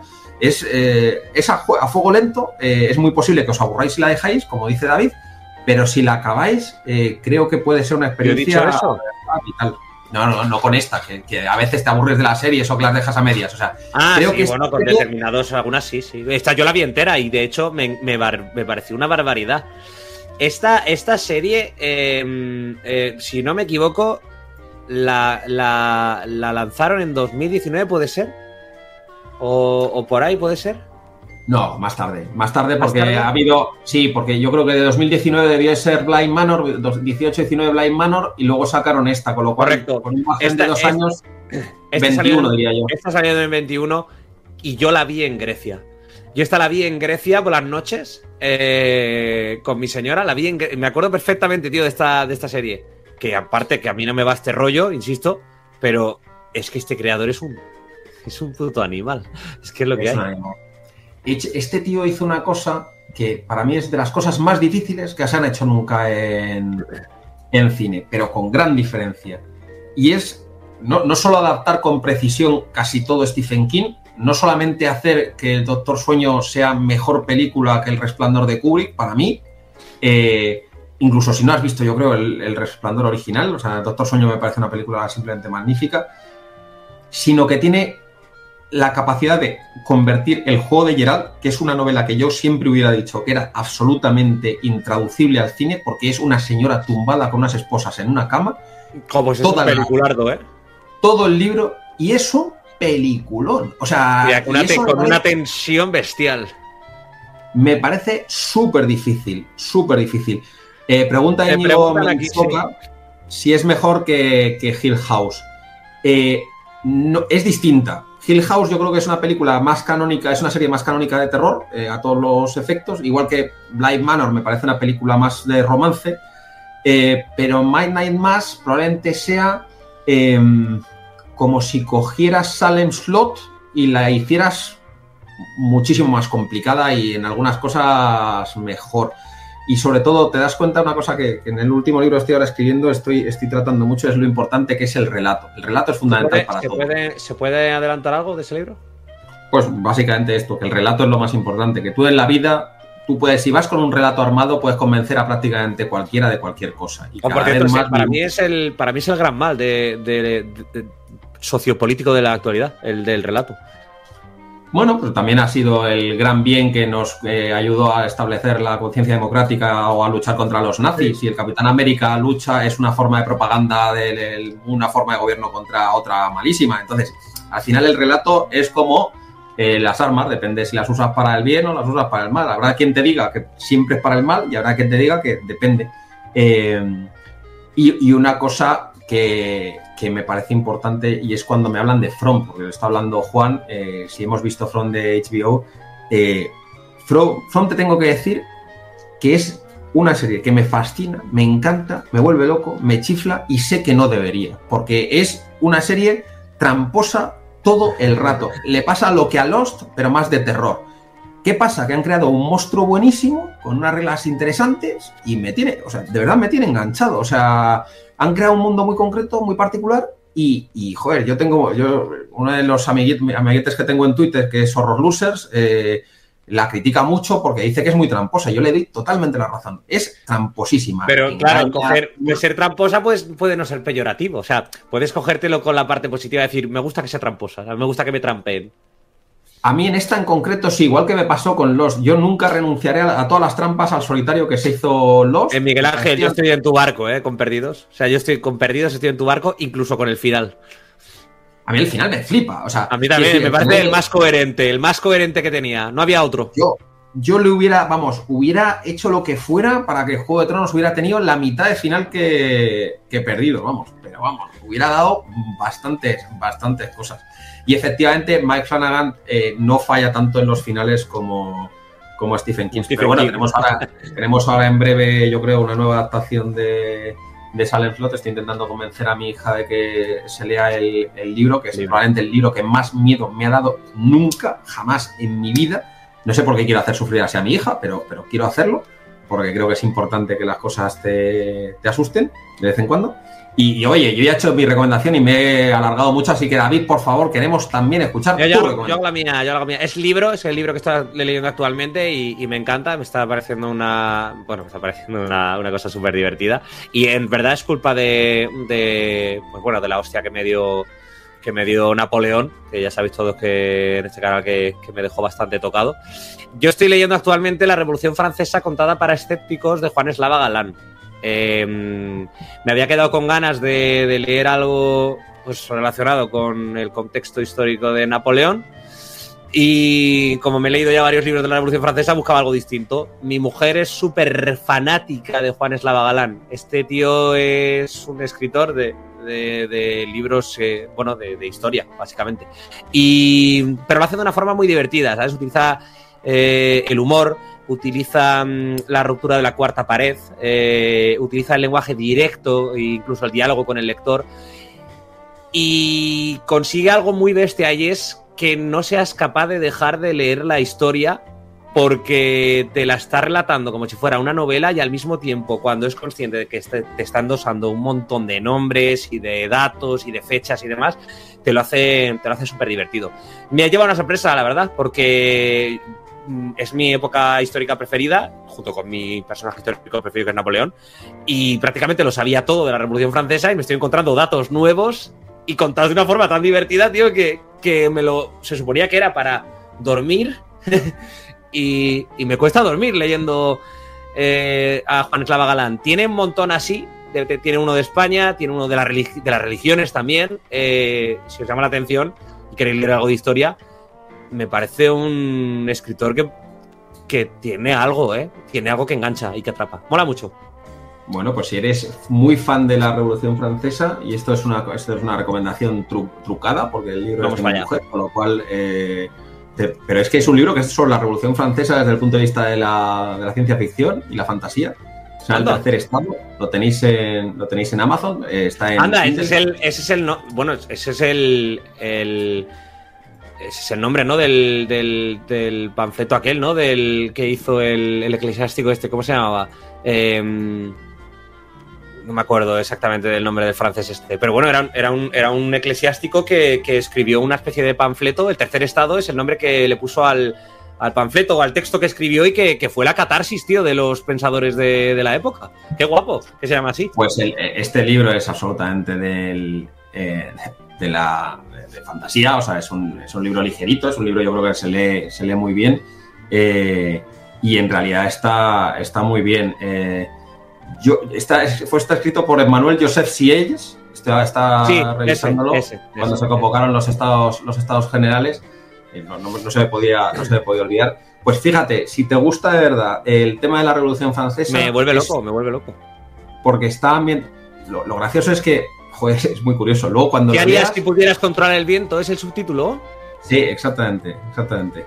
Y, es muy gracioso porque después, o sea, por favor, nadie piense aquí que pienso que han copiado a mi mujer nada, no es nada de todo esto, pero es verdad que, el, que muchas películas que se han hecho después y muchos libros que han salido después y muchas cosas que han salido después, eh, y, eh, vamos, si miráis la fecha de edición del libro está absolutamente eh, antes porque este es el libro es de 2012, tiene ya más de, más de 10 años. Y, os digo que es una lectura, sobre todo muy ligerita, son algo menos de 200 páginas.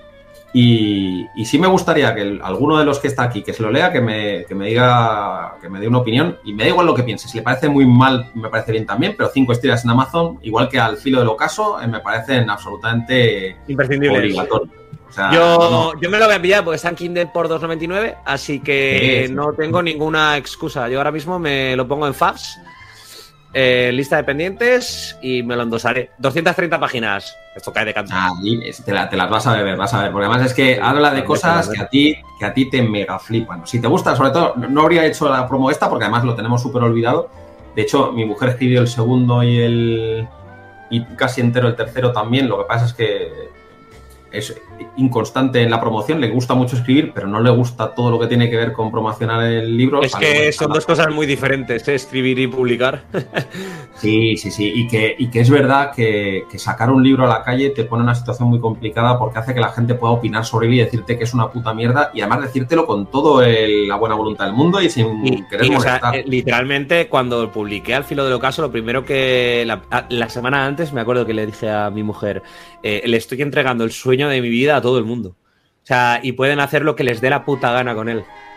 El sueño de mi vida, ¿eh? Es durísimo, tío, pero bueno. Pero hay que tener, hay que tener la piel dura para, sobrevivirlo. Y ah, pregunta el ojo de Polifemo que alguien escribió algo de terror cambiando patrones y clichés como el miedo al día y, la luz. Y esperar con ganas la noche y, cosas así. Eso es crepúsculo, tío. Yo estoy pensando más bien en Midsommar, en Midsommar. Midsommar, de, de Ari Aster. De Ari Aster. En Midsommar me parece que va jugar justo a eso. Es una historia en la que de noche no pasa nada relevante. Entonces, eh, a, mí me aterra la luminosidad y la, y la alegría. Es un poco también... Eso se vio en otra peli de terror mucho más antigua que era de Wickerman, la, la original y, Wickerman, que peliculón, es otra peli en la que la noche no tiene absolutamente nada que ver. Lo que te tiene que dar miedo es los cultos al día. Es una cosa muy, interesante. Sí, sí, pero eh, todo lo que. Pero ahí volvemos otra vez al tema original. Para mí es la clave de la creación artística, que es bastante más importante que el éxito masivo. Y es, vamos a crear cosas que realmente sean originales y que puedan llegar a la gente fíjate, otra peli que no me pensaba que me pudiera gustar, que fue la de Wonka, que es original, divertida, música preciosa, estupenda, fantástica. Otra peli que no pensaba que me fuera a gustar, eh, balada de escorpiones y triste trompeta. Ah, sí, vale, los Juegos del Hambre, la balada de serpientes y pájaros cantores, sí. Exacto. Esta, otra que no pensaba que me fuera a gustar porque acabé cansadísimo de los Juegos del Hambre. No la he visto aún, tío.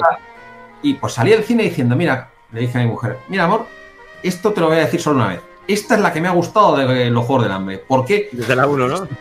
No, no, porque. No, no, más que la 1. Porque aquí pasan hambre, tronco. O sea, es la, es la primera vez que los Juegos del Hambre hacen no era subtítulo. Pasan hambre de verdad, ¿no? Pasan hambre de verdad. No, no, y bromas aparte me parece que ahí creo que es la mejor que ha hecho Francis Lawrence, creo que es la mejor película de la, de la saga, con mucha diferencia, aunque Rotten Tomatoes no esté de acuerdo.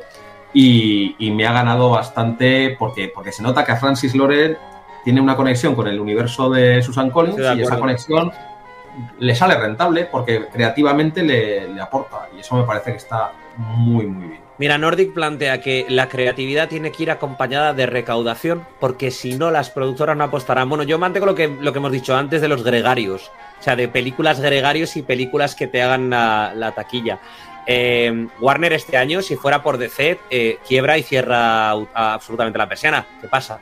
Que ha cogido Barbie y les ha dejado unas ganancias de más de 1.200 o 1.300 millones de dólares. Sin hablar de, la, de, todo lo que va a generarle en HBO Max, que va a salir el día 15 de, diciembre, más luego eh, tema de venta, licencias y todo lo que tuviera. Lo de Barbie les ha salvado el año ya. Da igual todo lo demás. Solo Barbie les ha salvado todo el año entero, tío. Entonces, eh, yo aquí sí que estoy en el barco de Uriondo, de eh, tarde una, de todas las que lanzas en un año, una te salva el culo.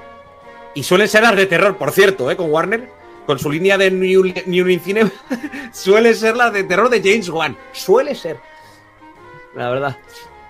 Y luego hay veces que, los destinos son, muy peculiares. O sea, el éxito que tuvo Robert, Robert Evans, el productor del Padrino, con Love Story es lo que le dio el peso suficiente dentro del estudio para poder hacer el Padrino. Y si no hubiera hecho Love Story, y ahora podemos eh, despedirnos de, Ryan O'Neill, eh, fallecido tristemente hace poco tiempo, hace pocos días, eh, pues, pues podemos encontrarnos con que no se habría hecho el Padrino. El Padrino se hizo porque Love Story funcionó fenomenal cuando nadie se lo esperaba.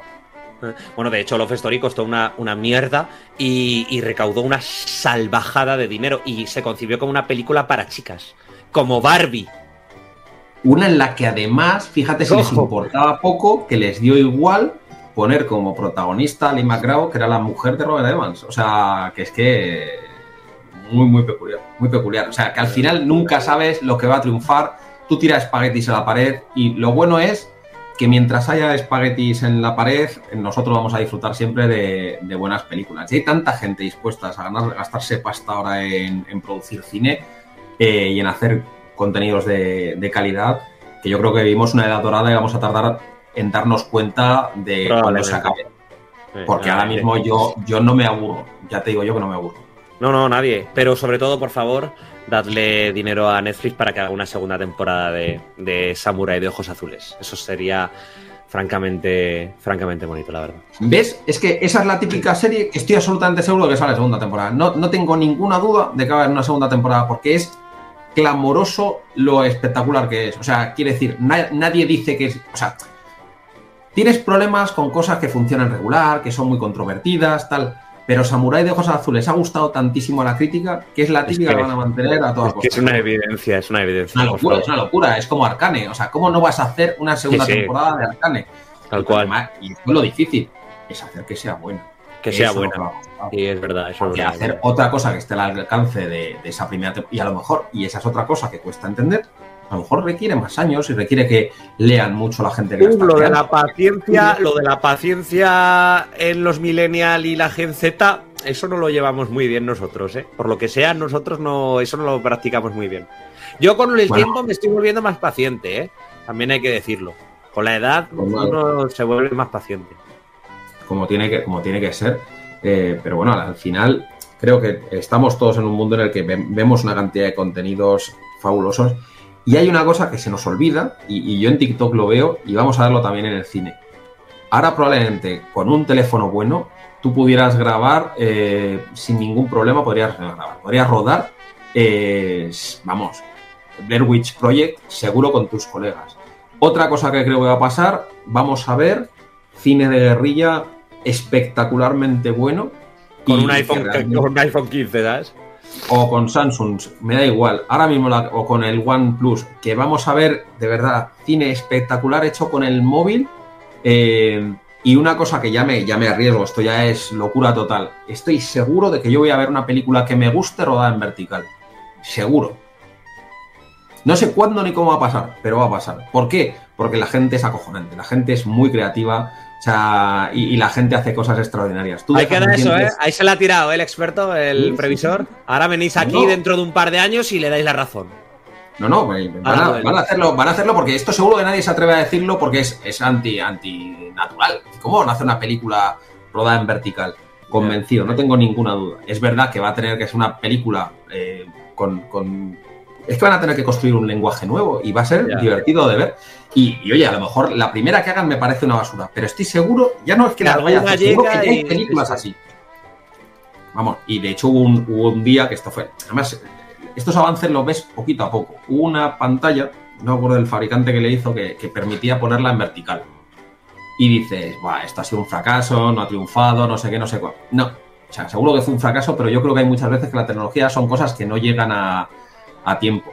Porque en una pantalla lo bastante grande, ver una cosa en vertical tampoco tiene por qué ser un, trauma. Yo estoy seguro, o sea, pero no por nada, es por lo de los monos y las máquinas de escribir, porque al final, con tanta gente creativa en el mundo que hace cosas que me impresionan a diario, es imposible que nadie diga, voy a hacer una hora y 30 minutos grabado todo en vertical y voy a hacer una historia que me y luego Y luego además que yo siempre he creído que todas las historias ya están contadas y la única diferencia que cambia es cómo, cómo cuentas esa historia. Entonces em, seguramente vaya a suceder, Miguel Ángel. Seguramente va a acabar sucediendo. Bueno, eh, esto hay dos sitios donde se habla mucho de esto. Uno es todo lo que tiene que ver con el mito del héroe de Joseph Campbell eh, y, todo lo que tiene que ver con, vamos, esto es... Una Biblia, por cierto, para un escritor, ¿eh? Claro, es fundamental.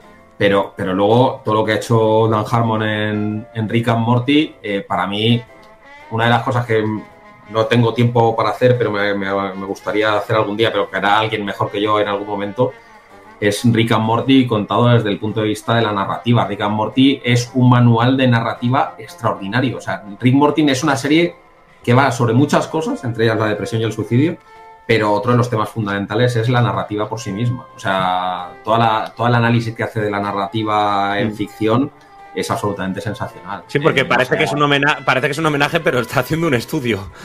No, eh, es que Dan Harmon es un, estudioso de la narrativa, tiene su propia variante del círculo de, Joseph Campbell y, se la trabaja a rajatabla. Ya era un poco así community a través del personaje de Abed, mm. pero en, en Rick and Morty lo está explorando de forma sensacional. ¿Y qué pasa? Que de ahí salen grandes creadores, esos creadores son los hermanos Russo, los hermanos Russo les metes a hacer con mimo películas de Marvel, te hacen una película de espías fantástica como eh, El, Soldado de invierno. y de ahí acaban haciendo esa, ese magnífico punto alto del primer ciclo de, Marvel. ¿Por qué? Porque son artesanos y aman su oficio y entienden la narrativa. Y pues que espabilen, porque la última es una mierda. Cita de no hay, por, no por dónde cogerla, pero también tengo una cosa, es que... Eh, Se dejaron un pastizal los narradores, de Netflix, cuidado. Los narradores, eh, no, eh, Cita de de Prime. los narradores son absolutamente humanos, o sea... No me caro, joder. La, gente se equivoca, la gente hace apuestas que no tiene por qué hacer, la gente no siempre tiene el mejor material a su, a su disposición. bueno, mira, de los mejores narradores que ha habido en, nuestra, en, nuestra, en este siglo han sido las hermanas Wachowski. Eh, y las hermanas Wachowski personalmente no han hecho una película buena desde, desde Matrix. Literalmente. Porque joder. me parecen, me parecen unas narradoras que han cambiado, han cambiado las reglas del juego. Y me dice, pero luego han hecho muchas películas buenísimas. No, ninguna. Ni una sola película buena han hecho después sí, pero, pero, pero van a pasar la historia, ¿eh? también te digo. O sea, es que, cambiaron las reglas del juego. Es que, claro, tú no puedes ser el tío que ha cambiado las reglas del juego. Bueno, te voy a decir otro director, que es un director absolutamente atroz y que ha cambiado las reglas del juego. George Lucas. George Lucas tiene una película medio decente, que es Star Wars, que desde el punto de vista de propiamente dicho cámaras y tal, no es ningún, o sea, es de los props, de los sets, tiene, tiene cosas maravillosas, increíbles, pero no es el mejor director, vamos, no le llega a la sombra a, Spielberg. Y no tiene una peli buena como director. Todas las pelis que son decentes de Star Wars las ha dirigido siempre luego otro. Y bueno, pero tú sabes que odio la primera tría y las precuelas de serie, con lo cual en ese sentido jamás te consideraré que La amenaza eh, fantasma es, una película buena. Claro, es que, claro, a mí, me, a mí me da un poco lo mismo lo que le parezca a la gente, que fue la primera película del cine.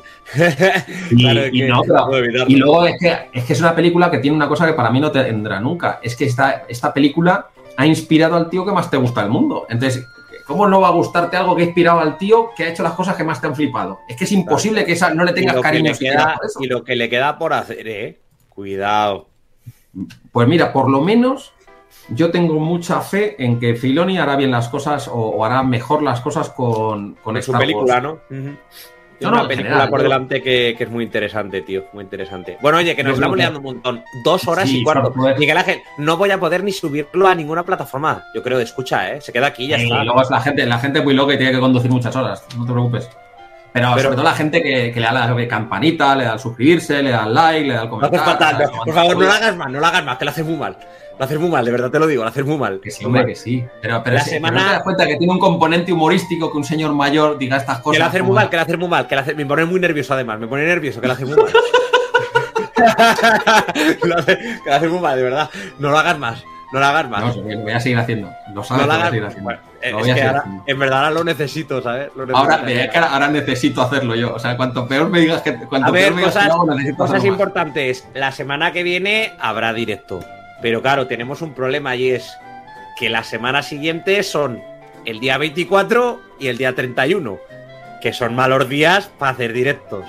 Ahora bien, igual lo adelantamos, igual lo hacemos otro día, pero ya lo hablaremos paso a paso. La semana que viene hacemos directo. No decimos el tema. También os lo digo. El tema lo descubrís cuando ponga el directo por la mañana y, y ya está. Miguel Ángel, gracias, tío. En serio, gracias por pasarte por aquí. Eh, espero que te lo has pasado bien y te lo pases mejor próximamente. Por favor, no hagas malo de pedir likes. Y con, eh, eh, tu libro, ¿cómo era tu libro? ¿Cómo era el libro que, el del periodismo? Hombre, yo tengo cómo evitar que tus hijos estudien periodismo. O sea, que, no evitar. más cabrón poniendo, poniendo ese título, tío. Pero te digo una cosa, yo siempre digo eso. Si te lo lees y quieres estudiar periodismo, es que has nacido para hacer periodismo y tienes que ser periodista y me parece bien que seas periodista. pero yo creo que es como una vacuna. Si te lo lees y piensas, hostias, esto es lo que hay, os van a, a todos bien por el culo, yo creo que es lo mejor. O sea, de verdad te lo digo.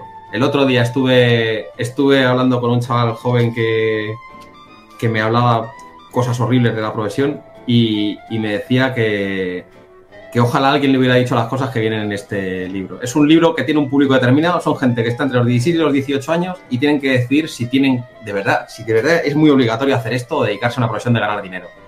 Que lean el libro y juzguen a continuación. Sí, juzgar, juzgar. Y sobre todo, no, no estudiéis esa mierda. Estudiad, cosas que valga la pena, por favor. Estudiad, sed felices. Se podéis ser a, menos, a menos que no tengáis otra cosa que hacer en la vida que buscar la forma de decir o intentar buscar las cosas que son de verdad. Y esa es la única vocación que tenéis en la vida. Yo te digo una cosa, David, tú has tenido siempre la vocación de escritor y querías escribir por encima de todas las cosas. Eso no se mata. Igual. Lo que hay que matar es a la gente que se piensa que esto es otra cosa. Que vengan, si vienen con la lección aprendida o lo que se van a encontrar, por lo menos serán buenos periodistas porque habrán, por lo menos que vendrán incluso para cambiarlo.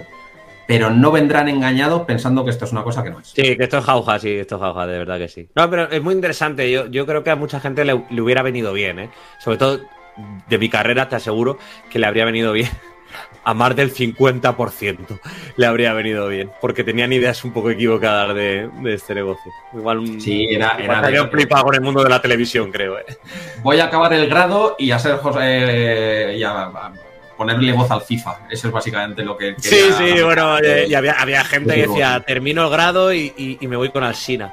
Eh, sí. O, la tele, que la tele eso era, vamos, era, estoy seguro de que termino y me dan un programa en la sexta. Soy 100% seguro, sí.